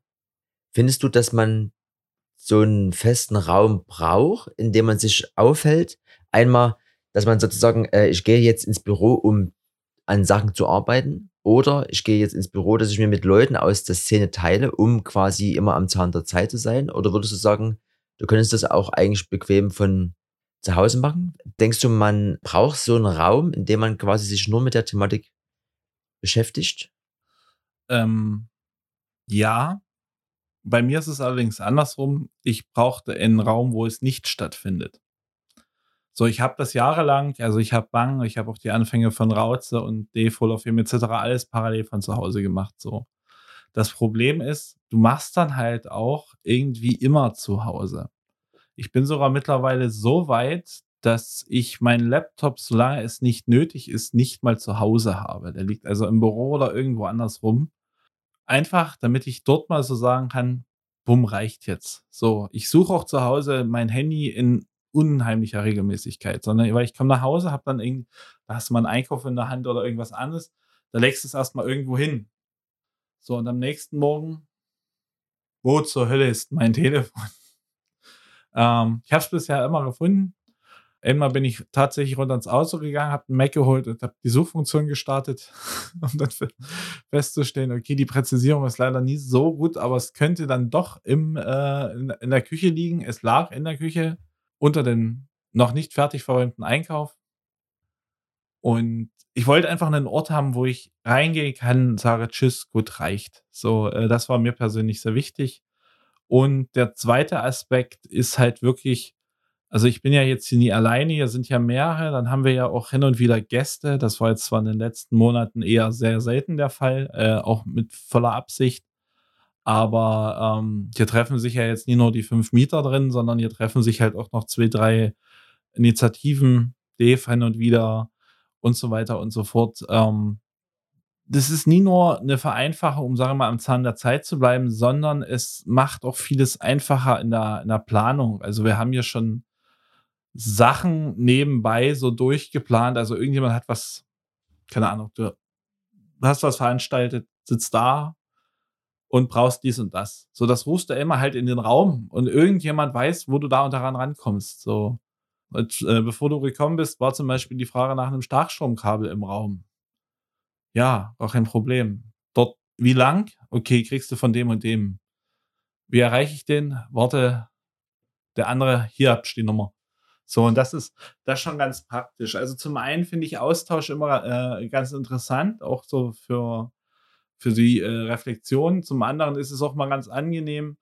Wir hatten ja ganz am Anfang mal so einen äh, Freitag, wo irgendwie niemand Lust hatte. Ähm, das hieß, ich bin von der Arbeit hergekommen. Ähm, die anderen kamen auch irgendwie alle zu spät. Also statt wie üblich, dass der erste hier schon um neun reintritt, kamen wir irgendwie alle zwischen 13 bis 14 Uhr. 14 Uhr 1 lagen die Füße auf dem Konferenztisch und zwar von allen. Und ich glaube, 14 Uhr 3 ging das fünfte Bier auf in der Runde. Und ich glaube, wir hingen bis locker nachts um drei so an diesem Tisch. Laptops, Handys lagen überall irgendwo. Hier auf jeden Fall nie vor uns. Ähm, mal ganz abgesehen davon, dass es einfach mal so schön war, auch mal über andere Themen zu reden, haben wir nebenbei zwei Partykonzepte entwickelt, eine äh, Diskussionsreihe aus fünf Diskussionen, die tatsächlich umgesetzt wurde und noch ein paar andere Sachen, die wir uns einfach so nebenbei zusammengesponnen haben. Also das ist halt wie dieses äh, viele Leute im Büro dieses, dieses Kaffeeklatschgespräch oder so, so dass die, ich sag jetzt mal so diese zwischenmenschliche Komponente oder einfach so dieser Austausch oder ein super Beispiel dafür war auch die Kö 25, die wir nicht mehr haben.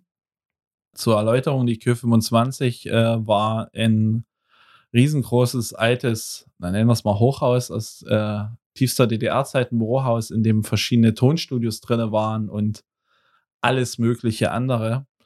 Und ähm, dort hatten einfach die, die Leute, die da so ein Studio drin hatten und produzieren, die Möglichkeit einfach mal, okay, ich gehe mal drei Türen weiter oder eine Etage rauf und runter und zeig das mal irgendjemand anders.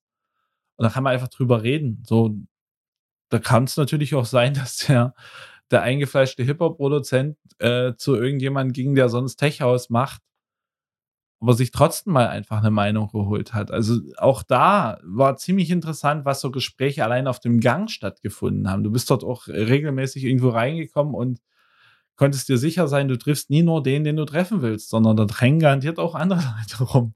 So, die Nachbarn waren immer irgendwie da. Im Regelfall auch spät abends gerne bei dem, der noch den vollsten Kasten hatte. Aber ja, finde ich wichtig. Man kann das zu Hause machen. Ich bin bei bestimmten Sachen auch zum Beispiel grundsätzlich ein großer Fan von dieser Homeoffice-Geschichte. Aber ich sage jetzt mal, im kreativen Bereich ist es, glaube ich, schön, einfach sich mal austauschen zu können äh, oder äh, andere Sachen zu erleben. Ich finde es zum Beispiel sehr schön, wenn hier oben ein Meeting ist, kann ich nebenbei super Termine eintragen. Dieses, dieses äh, Grundrauschen. Grundrauschen eines Plenums von irgendeiner Initiative oder Kollektiv, was immer wieder aus denselben Ja, aber und darüber müssen wir noch mal reden besteht, erfolgt im Hintergrund bei mir so ein Rauschen, dass ich dir zum einen nicht mehr sagen kann, was die wirklich reden, weil ich höre nie zu, habe aber dann so wie so einen Beat, so Copy, Paste, umschreiben, formatieren, dies, das, jenes, speichern, nächster.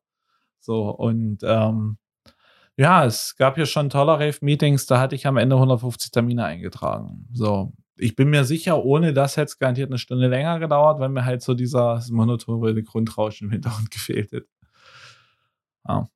Und das ist halt der Grund, warum ich hier bin. Ich wollte halt zu Hause Ruhe haben und ich finde halt hier die Austauschmöglichkeit gut. Und das ist ja beim alten Mann auch der hat dort auch seine Ruhe, hat dafür zu Hause wieder seine Ruhe, da kann er sich mit seinen Kindern auseinander beschäftigen. Da ist halt diese Filmerei und was er nie noch alles macht, vollkommen irrelevant. Kids. Und wenn er dort ist, kann er halt, ist er halt sicher, dass da nie das Kind reingeschossen kommt und so Papa, Papa, Papa, sondern da kann er sich in Ruhe aufs Schneiden oder ähnliches konzentrieren oder aufs ständige Umbauen und Machen und Ausprobieren und äh, sich zum menschlichen Kamera umzufunktionieren. Was nie noch alles sich einfallen lassen wird. Und siehst du dich in fünf oder zehn Jahren auch noch hier oder äh, gibt es da irgendwie was, dass du sagst, dass ähm, grundlegend die Idee mit mehreren Leuten zusammen in einem Büro oder in so einem Meetingraum irgendwie zu sein, ist schon cool, aber vielleicht könnte man das noch ein bisschen forcieren, indem man sich noch mit passenderen Leuten trifft, die dann alle zusammen immer an einem arbeiten oder so? Also ist da gibt's da irgendwie einen Plan? Nein, also von den drei Projekten, in die ich hauptsächlich involviert bin, gibt es jetzt nie den Plan, da irgendwie ein eigenständiges äh, Büroort, wie auch immer, zu erschaffen. Und äh, ich persönlich finde diese Durchmischung ziemlich interessant. Also das ist jetzt das, was mich daran reizt. Natürlich ist es wenn man jetzt sagt, okay, wir wollen jetzt mal zwei, drei Tage so äh, klausurmäßig an irgendeiner bestimmten Sache äh, arbeiten, ist es natürlich cooler, wenn man sagt, okay, man ist nur unter sich. Aber seien wir mal ehrlich, wie oft kommt das wirklich vor? so, also gerade so in unserer Bubble, wenn man dann so sagt, wir arbeiten jetzt drei Tage durch, guckt dich jeder an. Moment. Was machen wir? Nein. Das wird so nie stattfinden. Und ähm, nee, ich äh, könnte mir schon vorstellen, also wenn ich das alles noch mache, was ich jetzt mache, oder vielleicht dann andere Sachen, wäre ich weiter äh, entweder hier oder in einem anderen ähnlich geplanten Raum sein. Ich wäre sogar, das habe ich sogar schon ein paar Mal äh, geäußert, dafür, dass es mehrere davon gibt und beziehungsweise auch die größere Möglichkeit davon existiert, es gibt in anderen Städten gibt's das. Das hat man hier in Dresden, kriegt man das nie hin. Und mit zumindest unserem letzten Baubürgermeister hatte ich da mal ein sehr interessantes Gespräch drüber, dass das ja theoretisch total unmöglich ist. Ähm, meine Auflistung von Beispielen aus Leipzig, Hamburg, Bremen etc. hat ihn jetzt nie überzeugt. Ähm, ich wäre ein Riesenfan, also sowas wie die Kö müsste es viel mehr geben. So, ähm, das alte Arbeitsamt zum Beispiel, um beim Gegenüber vom Militärmuseum, was jetzt ja äh, mittlerweile hauptsächlich ein Senioren, also für Senioren ausgedachtes äh, Wohnbereich ist, mit einzelnen Häusern. Teile haben sie abgerissen, andere haben sie saniert, wie auch immer. Dort habe ich immer gesagt, so, liebe Stadt, macht's nicht so kompliziert. Guckt, dass dort Strom drin ist, ja, dass ein bisschen Licht auf den Gängen ist, äh, dass bei den Toiletten die Spülung funktioniert und vermietet es einfach für einen Apfel und ein Ei. Rechnet euch mal aus, was das euch jedes Jahr kostet, dass da vielleicht auch einmal äh, in der Woche ein Hausmeisterrat mal durchläuft, guckt, ob da wirklich noch überall das Licht brennt. Braucht die Wände nicht streichen. Vollkommen egal. Nee, die Fenster müssen jetzt auch nie dicht sein. Alles vollkommen egal. Errechnet mal so die Grundkosten dafür, sagt, okay, wir brauchen allen drum und dran 3,30 Euro den Quadratmeter. Noch ein bisschen West für eventuell 3,50 den Quadratmeter äh, vermietet die Räume so an Leute, die ein Tonstudio reinbauen wollen, an Leute, die das als Atelier zum Malen haben wollen, an was auch immer. Also ich sage jetzt mal so eine Art alternatives Start-up-Punkt, äh, ohne jetzt den Punkt auf die Wirtschaftlichkeit, sondern eher auf die Kreativität zu setzen. So, das kostet euch nicht. Ihr habt einmal den Aufwand, das quasi einzurichten und danach trägt sich das selbst. Und sowas gibt es halt in anderen Städten.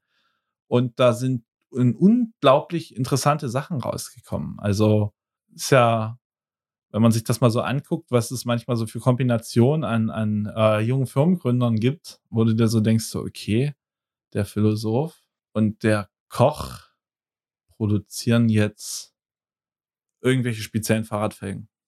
Weil die halt gerne Fahrrad fahren. So, die haben sich irgendwie darüber kennengelernt und haben festgestellt, dass sie irgendwas am, am aktuellen Status quo stört und haben was Neues entwickelt. Und sowas kann aus sowas gut herauskommen. Meiner Meinung nach. So, und es gibt auch schon ein paar kleinere Beispiele hier, wo, wo sowas begonnen hat. Ich meine, Uncanny Valley ist letztendlich daraus entstanden, dass sich verschiedene Leute miteinander getroffen haben und irgendwann hatten sie das Label gegründet.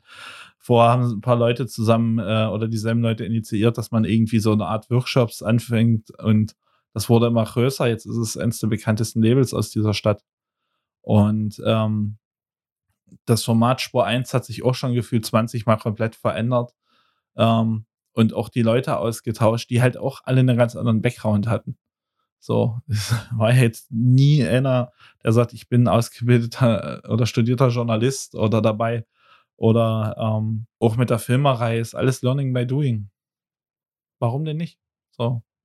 Hast du da Ambitionen, dich da mit proaktiv drum zu kümmern, dass es solche Räume gibt? Das ist ja wieder eine ganz andere Thematik und die passt vielleicht jetzt auch nicht hierher, aber einfach so dieses Macher-Sein, reizt sich das da auch in dem Bereich zu sagen, hier, ich will jetzt hier auch machen, dass es hier mehr Möglichkeiten gibt für diese Kultur?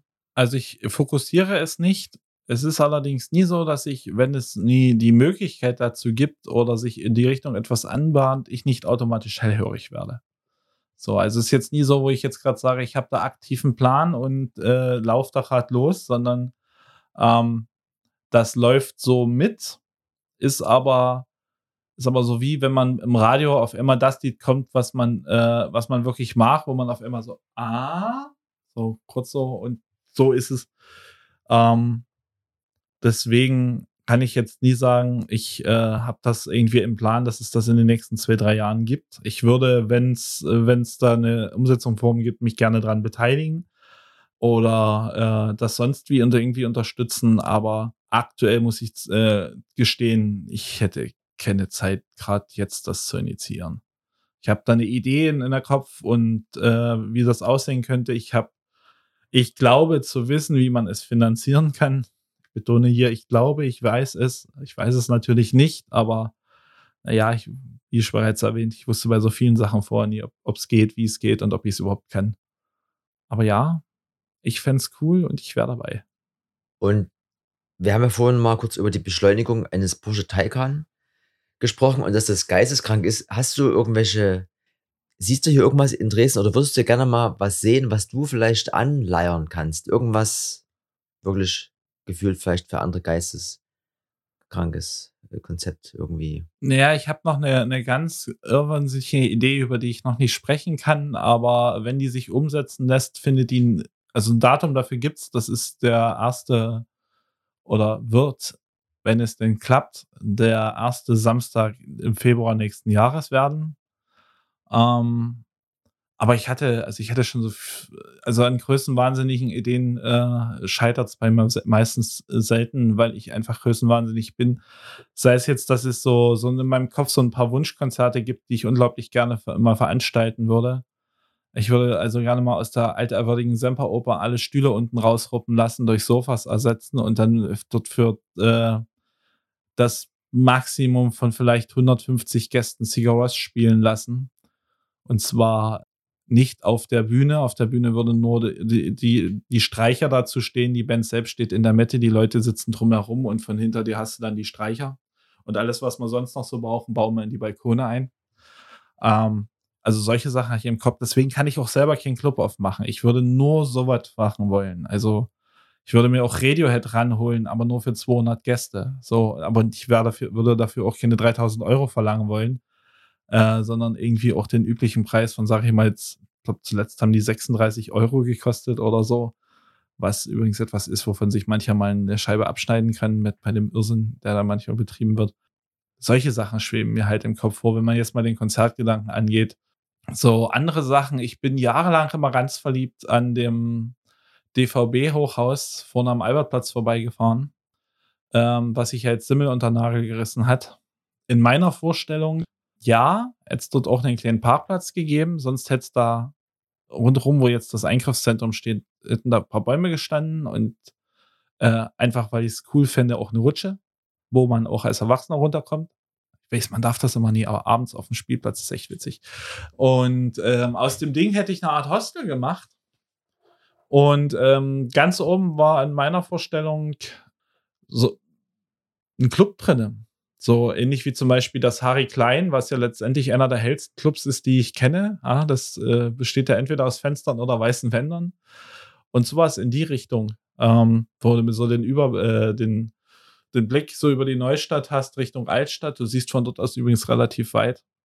Ich hatte auch schon eine Menge irrsinnige Vorstellungen, was den äh, Fernsehturm angeht hier in Dresden.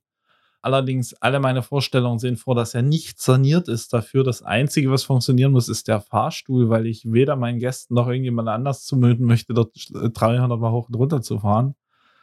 Ähm, das sind sogar Dinge, die sich irgendwie umsetzen lassen. Also so weit kriege ich mich dann schon in die Realität gesetzt.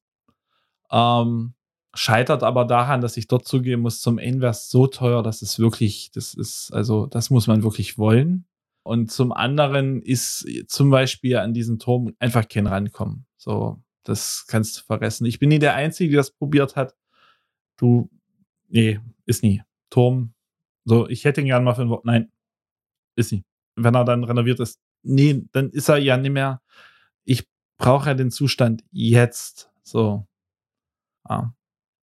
Also so wenn, wenn man, wenn man rumspinnen will, bin ich gerne mit dabei. Wie gesagt, ich leider an massiven Größenwahn äh, hin und wieder. Aus ein, einer der Sachen, die aus dem Größenwahn entstanden sind, ist, wie gesagt, das Clubnetz mit der Aussage, das kann doch nie so schwer sein, verflucht. Erstens, es ist. Zweitens, es geht trotzdem. Also abgesehen von der einen oder anderen Idee, die man gleich gerne umsetzen würde, die aber eben nie umsetzbar ist, bist du da aktuell mit allen Sachen, die so passieren, zufrieden? Also es ist komisch formuliert, aber bist du der Meinung, das ist alles so gut und das reicht mir? Oder ist eigentlich dieser, dieser ständige Hunger nach mehr oder Optimierung, ist der, ist der da? Oder wie du vorhin schon sagtest, perspektivisch Rauze, alles cool, aber vielleicht auch bin ich dann irgendwann mal zu alt dafür oder komme mit der neueren Generation gar nicht mehr mit, weil die auch in einer ganz anderen digitalen Bubble irgendwie sich auch bewegen. Wie ist so Stand heute, wenn du heute, wir sind ja nur schon wieder im Büro, aber wenn du heute bei, zu Hause bist oder wenn sich heute Abend irgendwo hin verschlägt, ist das so alles cool oder ist immer, schwingt das immer mit, dass du sagst, ach, ich muss eigentlich jetzt hier, können wir das hier. Das kommt so ein bisschen drauf an. Also grundsätzlich ähm, wäre ich für mehr Neues und vor allen Dingen für schnell. Also ich bin äh, interessanterweise im je älter ich werde, desto ungeduldiger werde ich. Ich habe, also mich äh, stört bei vielen Sachen, dass es so, so lange dauert. Also speziell, wenn man jetzt, du trittst mit der Stadt in, in Kontakt, um irgendwas umzusetzen und ähm, denkst du so, naja, okay, gut, wir haben das Erstgespräch geführt, wir haben jetzt irgendwie einen Termin für die Konzeptionierung, dann hast du das Konzept irgendwie dafür vorher fertig, äh, überreichst das und dann geht das diesen Stadtweg so. Ja, nee. So, das ist so eine Sache, die mich, die mich äh, wahnsinnig macht. Das macht mich übrigens bei allem. Also ich habe jetzt kein Problem, ich stelle mich auch vom Tante Leuk fünf Minuten an, bevor ich an meinen Kuchen rankomme, solange ich meinen Kuchen kriege. Wenn ich den dann nie kriege, wäre ich böse und klaue den Menschen vorher das Stück Kuchen, was ich wollte. Ähm, aber bei, bei solchen Sachen habe ich halt den Nerv äh, nie.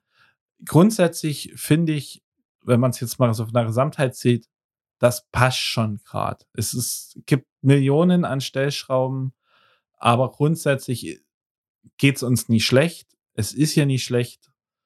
Man könnte es aber besser machen, sagen wir mal so. Ich glaube, das ist der Punkt. Also ich rede auch seit Jahren davon, mit dem ich, womit ich mich immer mal wieder unbeliebt mache. Wir haben für die Größe der Stadt zu wenig gute Clubs. Ja, also da da könnte noch was gehen. Und es gibt auch so zwei, drei Läden, die es in dieser Stadt gibt, die einfach mal, wo jegliches Potenzial aber mal vollständig, aber wirklich vollständig verloren geht. Darfst du die ansprechen oder begeben wir uns jetzt hier auf? Naja, äh, über einen kann ich selbstverständlich ganz gerne sprechen. Ich bin immer noch der Meinung, dass einer der größten Läden mit, mit dem verschenkten Potenzial das Pushkin ist. Super Lage, mega großes äh, Gelände drumherum. Ähm, der Club von der Aufteilung her auch gut. Aber nee. Seit Jahren zerfällt das Ding immer mehr. Ähm, es klingt dort drinne wie Trümmer der über die Programmgestaltung, weil es ja niemanden gibt, der sich da mal einen Kopf drüber macht, braucht man auch nie reden. Also da findet natürlich auch immer mal wieder was Brauchbares statt. Allerdings äh, findet etwas Brauchbares statt, dann 90 Mal Schrott, dann was Brauchbares. Wenn denn überhaupt was stattfindet. Die, äh, das Pissoir ist, glaube ich, schon seit zehn Jahren kaputt.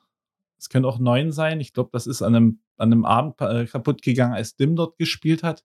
Könnte man übrigens mal austauschen. So teuer ist so ein, äh, eine Schüssel nie. Und so geht das halt weiter. Also das, ähm, mir fallen in dem Laden Millionen Dinge ein, die mich stören. Mir, aber wenn, wenn ich so davor stehe, stehst davor, du hast diesen großen Laden, du hast das dazugehörige Gelände, du hast das Gelände drumherum, denkst dir so, okay, es gibt ja in dieser Stadt so viele Leute mit Ideen, mit Umsetzungswahn, die, die wollen einen Laden haben. Hier gibt es einen Laden, den irgendjemand einfach mal nicht gut bespielt, nicht gut nutzt, nicht pflegt, gar nichts. Das ist ein Trauerspiel. Also da, da fühle ich mich schon fast der Linken vollständig zugehörig und schreie Enteignung. Das klappt natürlich in der Realität nie. Aber das ist so eine Sache, die mich einfach traurig macht. Wo ich dann sage, so, schade, ja, war schön. Bin auch beim Pumpenhaus. So, war, was zur Hölle ist daraus geworden? Das war soundmäßig immer eine sehr anstrengende Location, wenn auch nie, glaube ich, legal existierend als Location. Aber das war schon ziemlich geil, weil du standst dort drinnen und gefühlt nach oben waren es locker 20 Meter. So, du kamst dir unglaublich klein vor. Ähm, wenn der, äh, der für den DJ der Weg nach oben war immer die Hölle, weil diese Absätze ja unbedingt Meter oder noch höher sein mussten aber es war schon cool, weil das war irgendwie roh, es war irgendwie echter. So, jetzt ist es, ja, wir wollen Industrie, aber schick. So, und Industrie und schick funktioniert irgendwie nie so ganz. Aber das ist ja ein Trend, der sich gefühlt, ist ja im Design äh, garantiert auch schon aufgefallen, dass man halt vieles tut, um halt so diesen, diesen Industrielook der 70er, 60er auch in, in Möbeln ganz plötzlich kriegst du für 190 Euro ein Wandregal, was aus drei äh, äh, äh, Rohren besteht, die du übrigens im Baumarkt für 3,80 Euro kaufen kannst. Die behandeln die nie gar nicht, die haben sie dir bloß fertig zusammengeschraubt. Meistens liefern sie dir nur die Anleitung mit. So, und so ist dieser Laden. So, also, das ist irgendwie nie, natürlich. So, dass das äh, ultimative Gegenbeispiel dafür ist das Beatpool. Das ist für mich immer noch einer der schönsten Clubs, die wir in Deutschland haben. Das ähm, Veränderungen finden dort nur minimal statt. Also zum einen verlebt das Ding minimal, hin und wieder wird aber auch mal irgendwas gemacht. Man hat aber immer darauf geachtet, es vorsichtig zu machen. Also da hat man da mal in dem EM-Quartal die zwei Notausgangsschilder gewechselt. Da hat man aber dann mindestens, dann hat man festgestellt, okay, das ist eine ganz schön rabiate Änderung. Warten wir noch ein Quartal länger und streichen mal die eine Seite des, äh, des Treppenhauses dann haben wir festgestellt, oh Gott, das ist, nee, warte, nee, nee, nee, jetzt, jetzt, jetzt erstmal wieder drüber postern, äh, bekleben, beschmieren lassen. Dann machen wir die andere Seite, warten das genauso ab. Ähm, oder auch bei der Chemiefabrik. Also, die wurde ja umgebaut, nachdem sie halt 15, 16 Jahre lang so natürlich sich weiterentwickelt hat, kam ja ein ziemlich massiver Umbau, der jetzt mittlerweile verendet wurde. Und so im ersten Step standst du drin, ist fertig, stehst drin. Ja, nee, das sieht zu sauber aus. Also es, es sieht jetzt nie hochglanzmäßig aus, weil sie es halt grundsätzlich einfach selbst gemacht haben und äh, da jetzt nie die Wände auch gerade beputzt haben, sondern da ist halt Putz dran und da ist halt rote Farbe dran gekommen. So, und weil man weiß, dass äh, das dazugehört, dass es aussieht, wie es aussieht, macht man einfach sieben Punkkonzerte hinter nacheinander, dann noch zwei, drei Hip-Hop-Shows, stellt sich dann in seinen Laden, alles klar, so muss das aussehen. Ähm, und, und das mag ich irgendwie. Also ich, äh, um's, um's mal ganz breiter zu erzählen, ich, ich mach so, ich, ich mach's, wenn, wenn Sachen so natürlich passieren. Also ich mach das auch, wenn, wenn sich Menschen so natürlich verhalten. Also das kriegst du auch auf der Bühne mit spielt derjenige das jetzt und spielt das schlecht? Oder hat er eine, eine, eine Rolle erfunden, die er macht, aber die er sehr authentisch findet? Oder ist er einfach ich? So, also ähm, ein super Beispiel für, ähm, für einen mega guten Bühnenlive-Künstler ist äh, Jochen Distelmeier. Der ist der Frontmann von der Band Blumfeld, die hin und wieder mal eine Revival-Tour machen. ähm, wahrscheinlich, weil, es weil sie einfach Bock drauf haben und äh, das ist immer so schnell ausverkauft. Äh, das ist wahrscheinlich auch nicht schlecht, immer wieder mal ein paar Fänge zu verdienen. Dieser Mann schafft es innerhalb von wenigen Sekunden, das gesamte Publikum, so flupp, alles klar, Jochen ist da, Patsch. Man hört ihm zu. Wenn Jochen spricht, wird geschwiegen. Wenn Jochen etwas fragt, wird geantwortet. Es wird nicht überlegt, man antwortet. Das Barbara Schöneberger kann das übrigens auch. So, man muss die Frau jetzt nie mögen, aber die, die kommt in den Raum rein, die betritt eine Bühne und innerhalb von wenigen Sekunden ist das die Barbara Schöneberger Show. Egal, ob das jetzt dein Firmen-Event ist oder wirklich ihre eigene Sendung. Harald Schmidt kann das übrigens auch. So, es gibt so Podcasts oder Interviews mit Harald Schmidt. Egal wer ihm gegenüber sitzt oder mit wem er dort unterwegs bist, irgendwie ist automatisch nach wenigen Sekunden Harald Schmidt der Gastgeber und der andere wird auf einmal zum Gast. So, Harald Schmidt redet über das, was er will. Er reagiert teilweise auf Fragen nie oder antwortet mit einem Wort auf die Frage und erzählt was anderes. Ähm, und, und sowas mache ich. So, wenn das das natürlich so übertriebenmäßig künstelst, finde ich das irgendwie unangenehm. Und das mache ich halt bei allen möglichen Sachen nie. So, also wenn die Leute so sind, gerne, wenn die, wenn die Orte so sind, gerne, aber wenn man du kannst halt nie künstlich irgendwas erschaffen, was halt durch Menschen, also speziell jetzt durch bei einem Club, der sieht nach 20 Jahren so aus, weil er so aussieht. So, und der sieht nie, das kannst du nie, das kannst du nie erschaffen. Du kannst dich nie hinstellen, alles klar. Jetzt kloppe ich da den Putz ab, jetzt äh, kritzel ich da mit fünf verschiedenen Stiften rum, klebe sieben Aufkleber dran. Das sieht nie so aus, wie es aussieht, weil der eine Aufkleber ist vor fünf Jahren dazugekommen, der andere vor dreien. Und zwischendurch hat der andere halt 120 Partys erlebt. Und diese angesprochenen Locations, denkst du, es wird in den nächsten Jahren irgendwie was passieren, dass sich entweder an den angesprochenen vorhandenen Locations was ändert oder dass irgendwo, wo auch immer das sein soll, eine neue dazukommt? Ich meine, also überfällig ist es ja, aber siehst du da Chance, dass das nochmal passieren wird, dass es noch einmal einen, einen neuen Club mit Potenzial geben wird? Also jetzt nicht, dass wir jetzt gar nichts haben, aber wie du schon gesagt hast, es ist ja wirklich, und durch zufälliger, also zufällig waren wir ja gestern beide im Pushkin und ich habe auch unabhängig davon, dass du das gerade sagtest, dort in so einem Stuhl gesessen im Sand draußen in diesem herrlichen Außengelände. Und dann ging es halt darum, naja, das gibt ja auch Außengelände hier in Dresden, da ist aber ziemlich viel Holz. Das mit dem Sand ist hier irgendwie auch ganz schön. Plus, dass du drin halt eigentlich ja drei Floors hast, die irgendwie vom, vom Platz her wunderschön sind, aber furchtbar bespielt werden, von was die Anlage und sowas angeht. Plus, dass dort drin irgendwie die Luft steht und du wirklich zu tun hast, dort irgendwie mehr als 30 Minuten zu verbringen. Aber potenzialmäßig ist das schon das, was auf jeden Fall gebraucht wird irgendwie hier.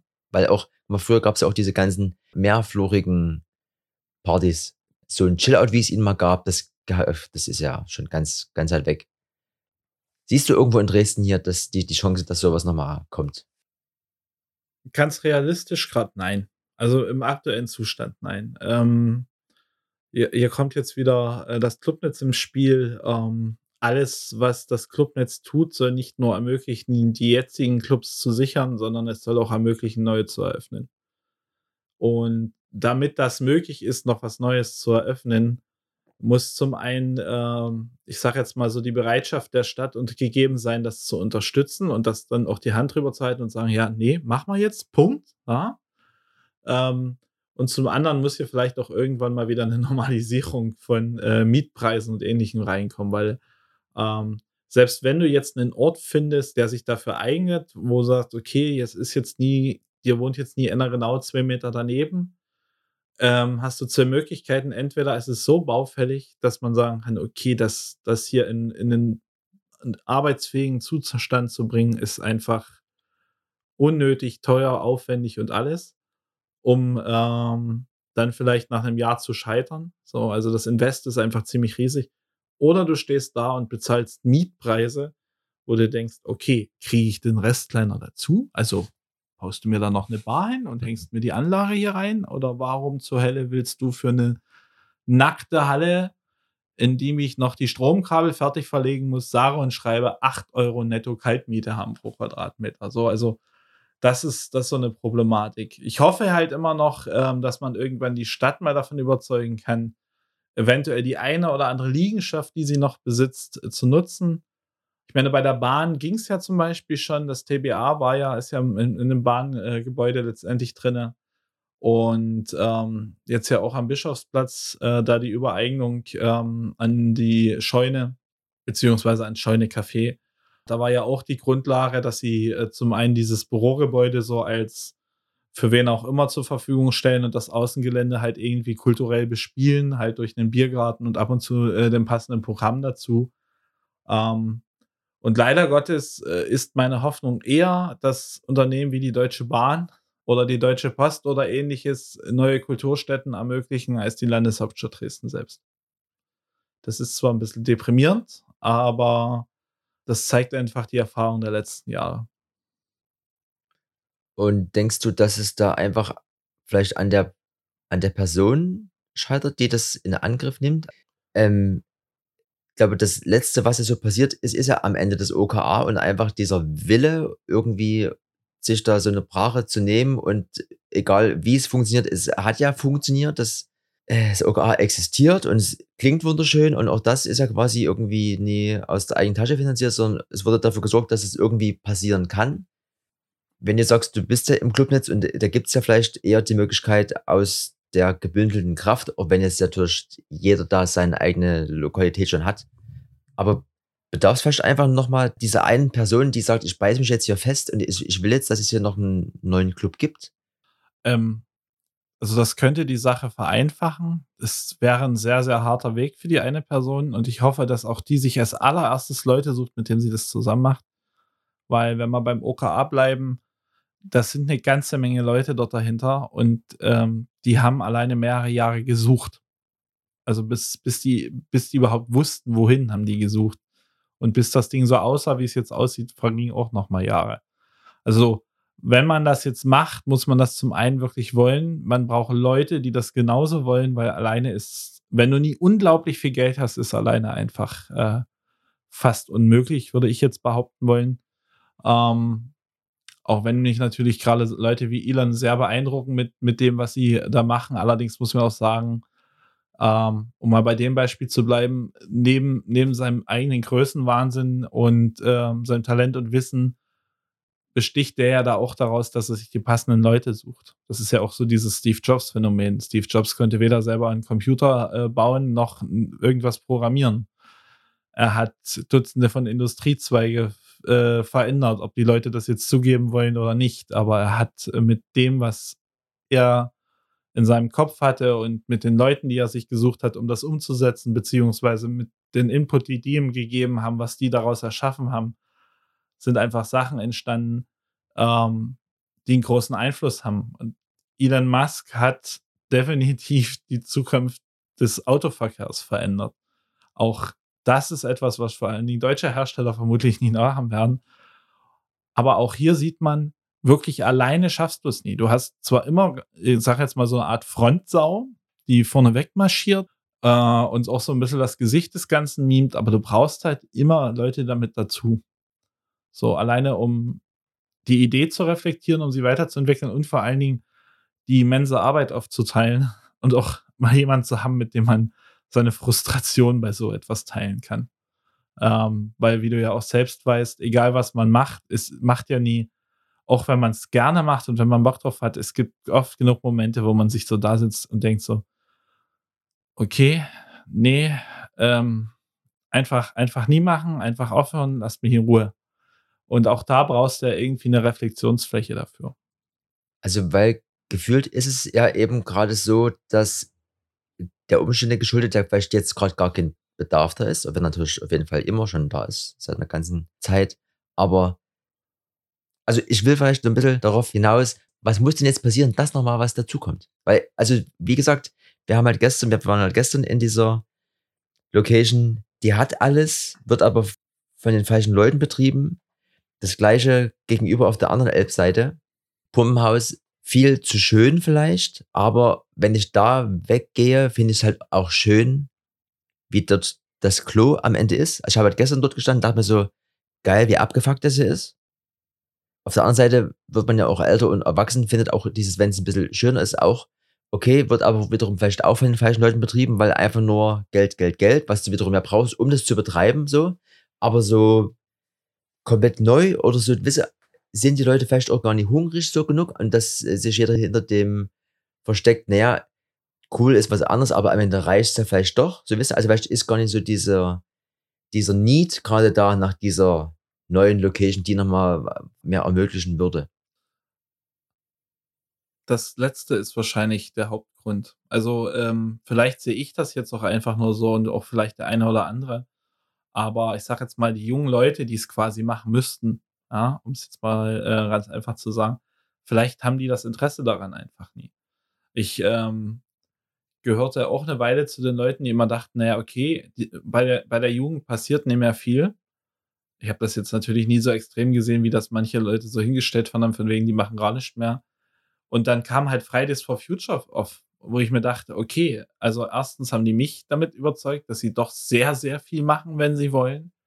Ähm, und zweitens haben sie ja mal allen bewiesen, hier ist verdammt viel Potenzial dahinter. Jetzt ist halt die Frage, ähm, wie weit geht das darüber hinaus? Also ich meine, sie kämpfen für ein sehr, sehr wichtiges Thema und ich finde das total super, dass auch trotz jetzt dieser schweren äh, Corona-Zeiten das sehr gut, äh, also dass sie es trotzdem weiter versucht haben und immer noch weitermachen.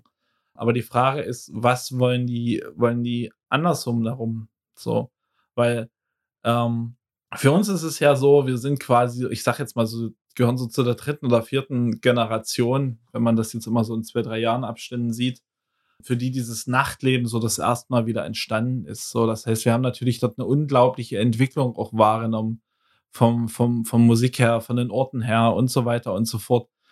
Äh, zum Glück auch von der Mode, wenn ich an die Reva-Geschichten der 90er Jahre denke, mit überdimensional großen Schlaghosen und Bauhelm und was ist ich hier noch alles.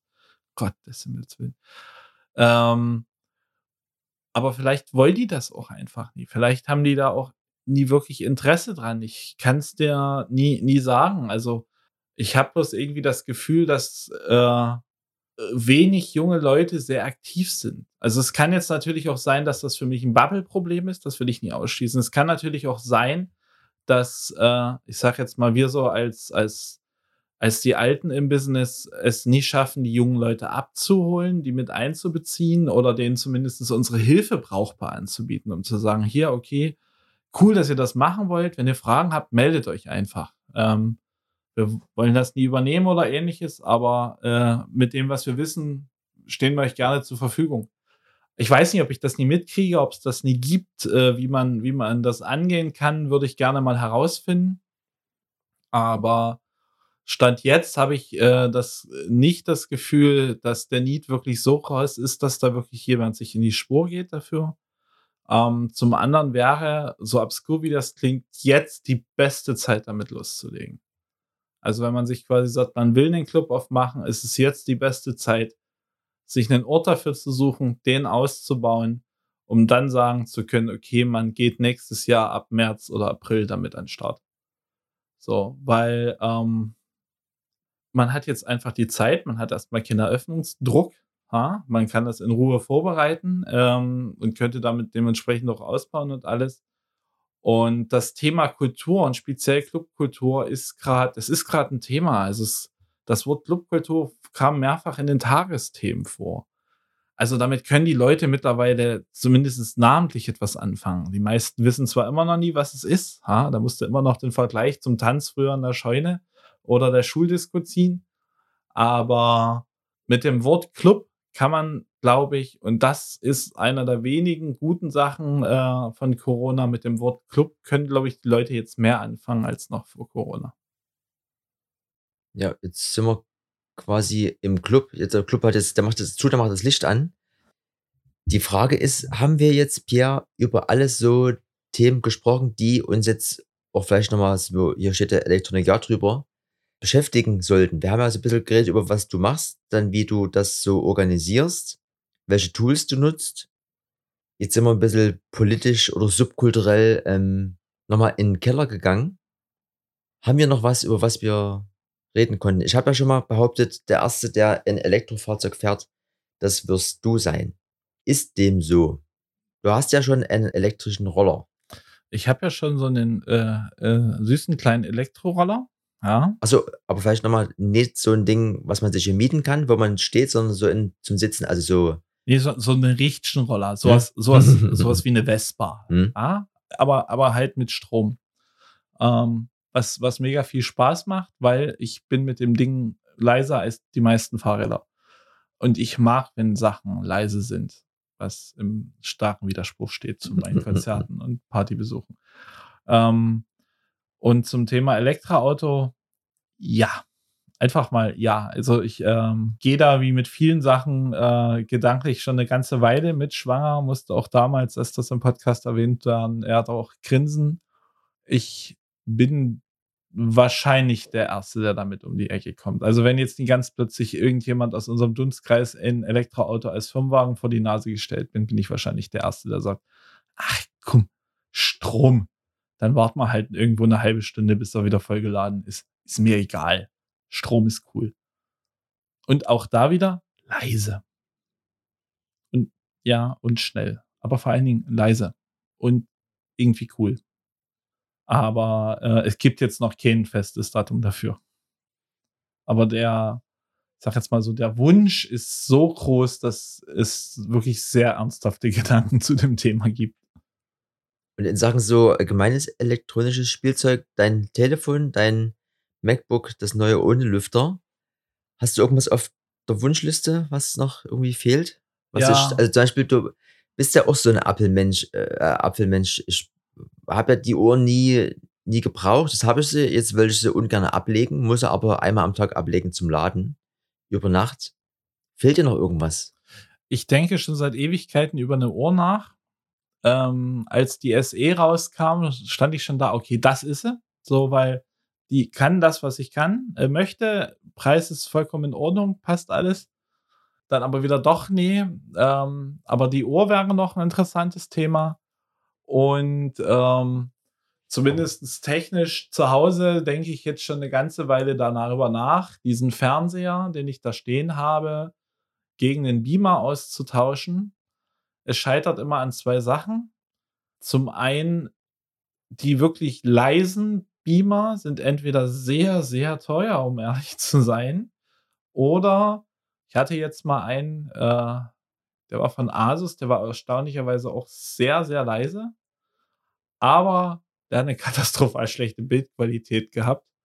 Zumindest für, für den Preis, den er hatte. Ich weiß die Typenbezeichnung gerade nicht mehr. Den hatte ich äh, in Berlin in einem Laden live gesehen.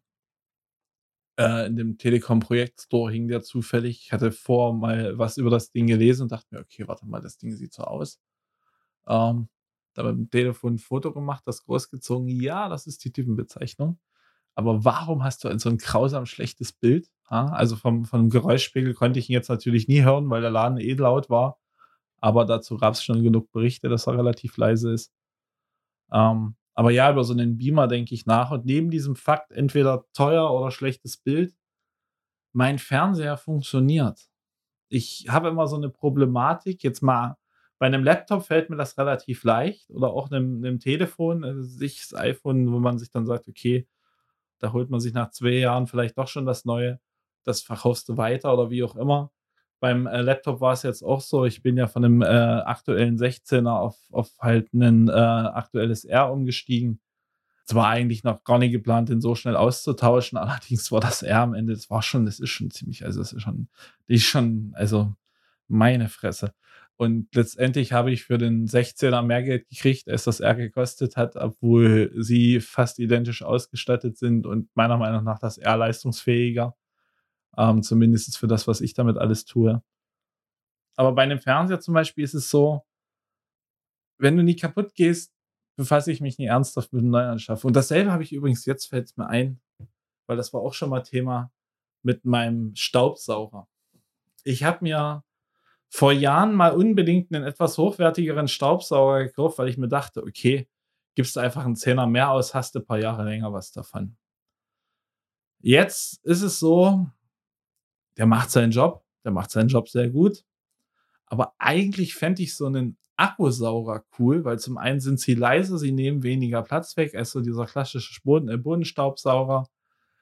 Und ja, okay, natürlich hätte ich auch gerne einfach einen neuen Staubsauger, um einen neuen Staubsauger zu haben. Aber nein, der alte geht ja noch. So, und ich, den Staubsauger zu verkaufen, macht irgendwie keinen Sinn. Zu verschenken erscheint mir irgendwie falsch. So. Und den jetzt einfach nur vor die Tür zu stellen, um ihn dann halt zu verschenken, um sich dann einen neu zu kaufen, erscheint mir auch falsch, weil, weil er funktioniert ja problemlos. Außerdem habe ich noch drei oder vier neue Tüten da liegen. So, ist ein bisschen schwer, aber ich hätte gern so einen Elektrostaubsauger und da habe ich mich in so ein Miele-Modell verliebt, weil auch das sehr leise und leistungsfähig ist. Ja. Also es gibt so eine Art Wunschliste, wo, wo das Elektroauto schon eigentlich schon fast auf Platz 1 ist. Aber ja, vielleicht. Also heute früh hat der Staubsauger funktioniert. Ein Ärgernis, ähm, weil heute wäre ein Tag, wo ich hätte kleine neuen kaufen gehen können. Aber vielleicht funktioniert er ja nächste Woche nicht mehr.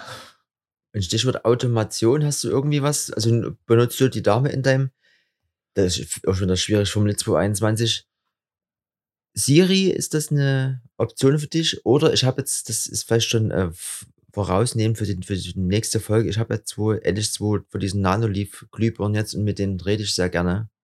Hast du irgendwas, was du mit Sprachassistentin oder über App irgendwie oder über Automation geregeltes, was dir irgendwie den Alltag erleichtert? Nee, nie wirklich. Also, ähm, ich musste mich früher ja schon beruflich sehr viel mit Smart Home auseinandersetzen. Ähm, hatte dort auch mal ganz am Anfang so ein äh, Testsystem unter anderem von Philips zu Hause stehen mit diesen Huawei-Lampen. Ähm, hat mich aber alles nie so wirklich überzeugt. Ähm, Siri selbst nutze ich nur sehr, sehr selten. Ähm, was ich unfassbar häufig dafür nutze, was ja letztendlich mit Siri auch verknüpft ist, ist die Diktierfunktion äh, indem ich quasi meine Nachricht nicht mehr selbst tippe, sondern einfach nur noch sage, was er tippen, äh, was er sie es tippen soll. Ähm, das benutze ich wirklich sehr, sehr häufig, weil ich manchmal einfach keinen Bock mehr habe zu tippen. Ähm, aber nee, so bei, bei Smart Home bin ich echt noch ziemlich analog. Ähm, ich habe auch selten wenig Energiesparbirnen im Einsatz, weil die jetzig eingesetzten Birnen halt auch noch, die gehen halt noch. Und warum soll ich sie wegwerfen, wenn sie seit Jahren leuchten? Es ahnt ja nun keiner, dass die so viele Jahre durchhalten. Ähm, Finde das Thema aber grundsätzlich interessant. Gibt es auch so ein paar Sachen, die ich äh, mir eventuell je nach Situation, also wenn man jetzt sagt, okay, äh, Haustier zu Hause oder ähnliches ähm, doch anschaffen würde. Also ich äh, musste jetzt immer mal wieder feststellen, dass so der eine oder andere äh, Katzen- oder Hundebesitzer es doch ganz praktisch und auch sinnig ist, da wirklich zu sagen, man hat da ein, zwei Kameras in der Bude oder äh, wenn man irgendwie ein Haus hat in Verbindung mit Haustier und da ist so eine äh, Katzen- oder Hundeklappe dran, da ist da auch eine Überwachung ganz praktisch, ob man jetzt weiß, ob da wirklich gerade nur das Tier reingelaufen ist oder irgendjemand anderes äh, und man dann so eine Benachrichtigung kriegt. In meiner jetzigen Situation hat sich aber noch nichts gefunden, was, wo ich sage, ja, okay, muss ich haben. Ich finde, da gibt es ziemlich coole Sachen. Ich finde es auch sehr interessant äh, und mega cool, wie weit diese Assistenten mittlerweile gehen. Ähm, und speziell, was man, äh, ich sag jetzt mal so an, äh, wenn wir jetzt mal vom iPhone äh, ausgehen, so an, an Shortcuts-Möglichkeiten einrichten kann, braucht man sehr viel Zeit mit, aber es ist unheimlich, was man da schaffen kann. Und ich habe auch so eine, ähm, so einen kleinen Apple-Lautsprecher dastehen. Der Sound ist unglaublich. Also vom, wenn man sich überlegt, das ist so eine, das ist eine wirklich kleine Kugel. Also die passt so in meine Hand und denkst du so, ach, bist du süß. Für, für die Größe und den Preis ist das Ding vom Sound her echt sensationell. Finde ich zumindestens. Vielleicht ist mein Anspruch auch zu niedrig, aber meine wesentlich, wesentlich teure UE-Box, äh, UE Boombox, die daneben steht, oder wie das Ding wirklich heißt, ist auf jeden Fall von UE, klingt nicht mal ansatzweise so gut. Und ich weiß, das war wesentlich teurer damals, das Ding. Ja. Schöne neue Welt, kann man dran teilnehmen, muss man aber nie. Fakt ist, mit dem iPhone fährt man immer besser. Ja. Ähm, dann hätten wir ja alles. Wir haben auf jeden Fall jetzt die zwei Stunden geknackt. Ich wüsste jetzt nichts mehr. Finde auf jeden Fall schön, dass es dich gibt, Pia, dass du in einer, der bist, die hier was in der Stadt voranbringen. Und ähm, hoffe, dass ich auf jeden Fall, wenn das dann so weit ist mit dem Auto, dass ich dann mal mitfahren kann. Vielleicht auch mal, mal selber fahren. Das ist ja noch was, was auf meiner To-Do-List steht, dass ich das mal, mal runterdrücke, dieses Gaspedal, um mal zu gucken, was so passiert. Oder eben diese Geräuschkulisse. Ich bin auch sehr froh, immer mal, wenn auch, auch sehr froh, wenn nichts an ist. Enjoy the silence. Ne? Ja. Ähm, ja, und bedanke mich, dass du hier dich mit hingesetzt hast und hoffe, dass ihr da draußen nee, vermisst habt, dass es viel um technische Geräte ging, weil wir ja trotzdem immer noch als Menschen hier sitzen und das ja immer nur ein, ein, ein Beiwerk oder ein Tool sein sollte, aber das äh, auch sehr gerne ohne digitale Roboter irgendwie Helferlein eigentlich passiert, weil wir ja immer noch als Konsument selber hier ja Mensch sind und da Analogism oder wie man es nennen will, ja immer noch wichtiger ist als alles über irgendwie Eingabefelder oder mit Strom verbunden irgendwie. Ja, ich krieg die Kurve nie. Fakt ist, ja, danke, dass du hier warst oder ich bei dir war, mehr oder weniger. Und dass wir, heute war wieder was, die Speicherkarte war zwischendurch voll, irgendwas ist immer. Ne? Ich äh, danke, dass ich dabei sein kann. Hat mich äh, sehr gefreut, vor allen Dingen als Fan der ersten Stunde. Und ja, irgendwas ist immer, aber Lösung war ja schnell da.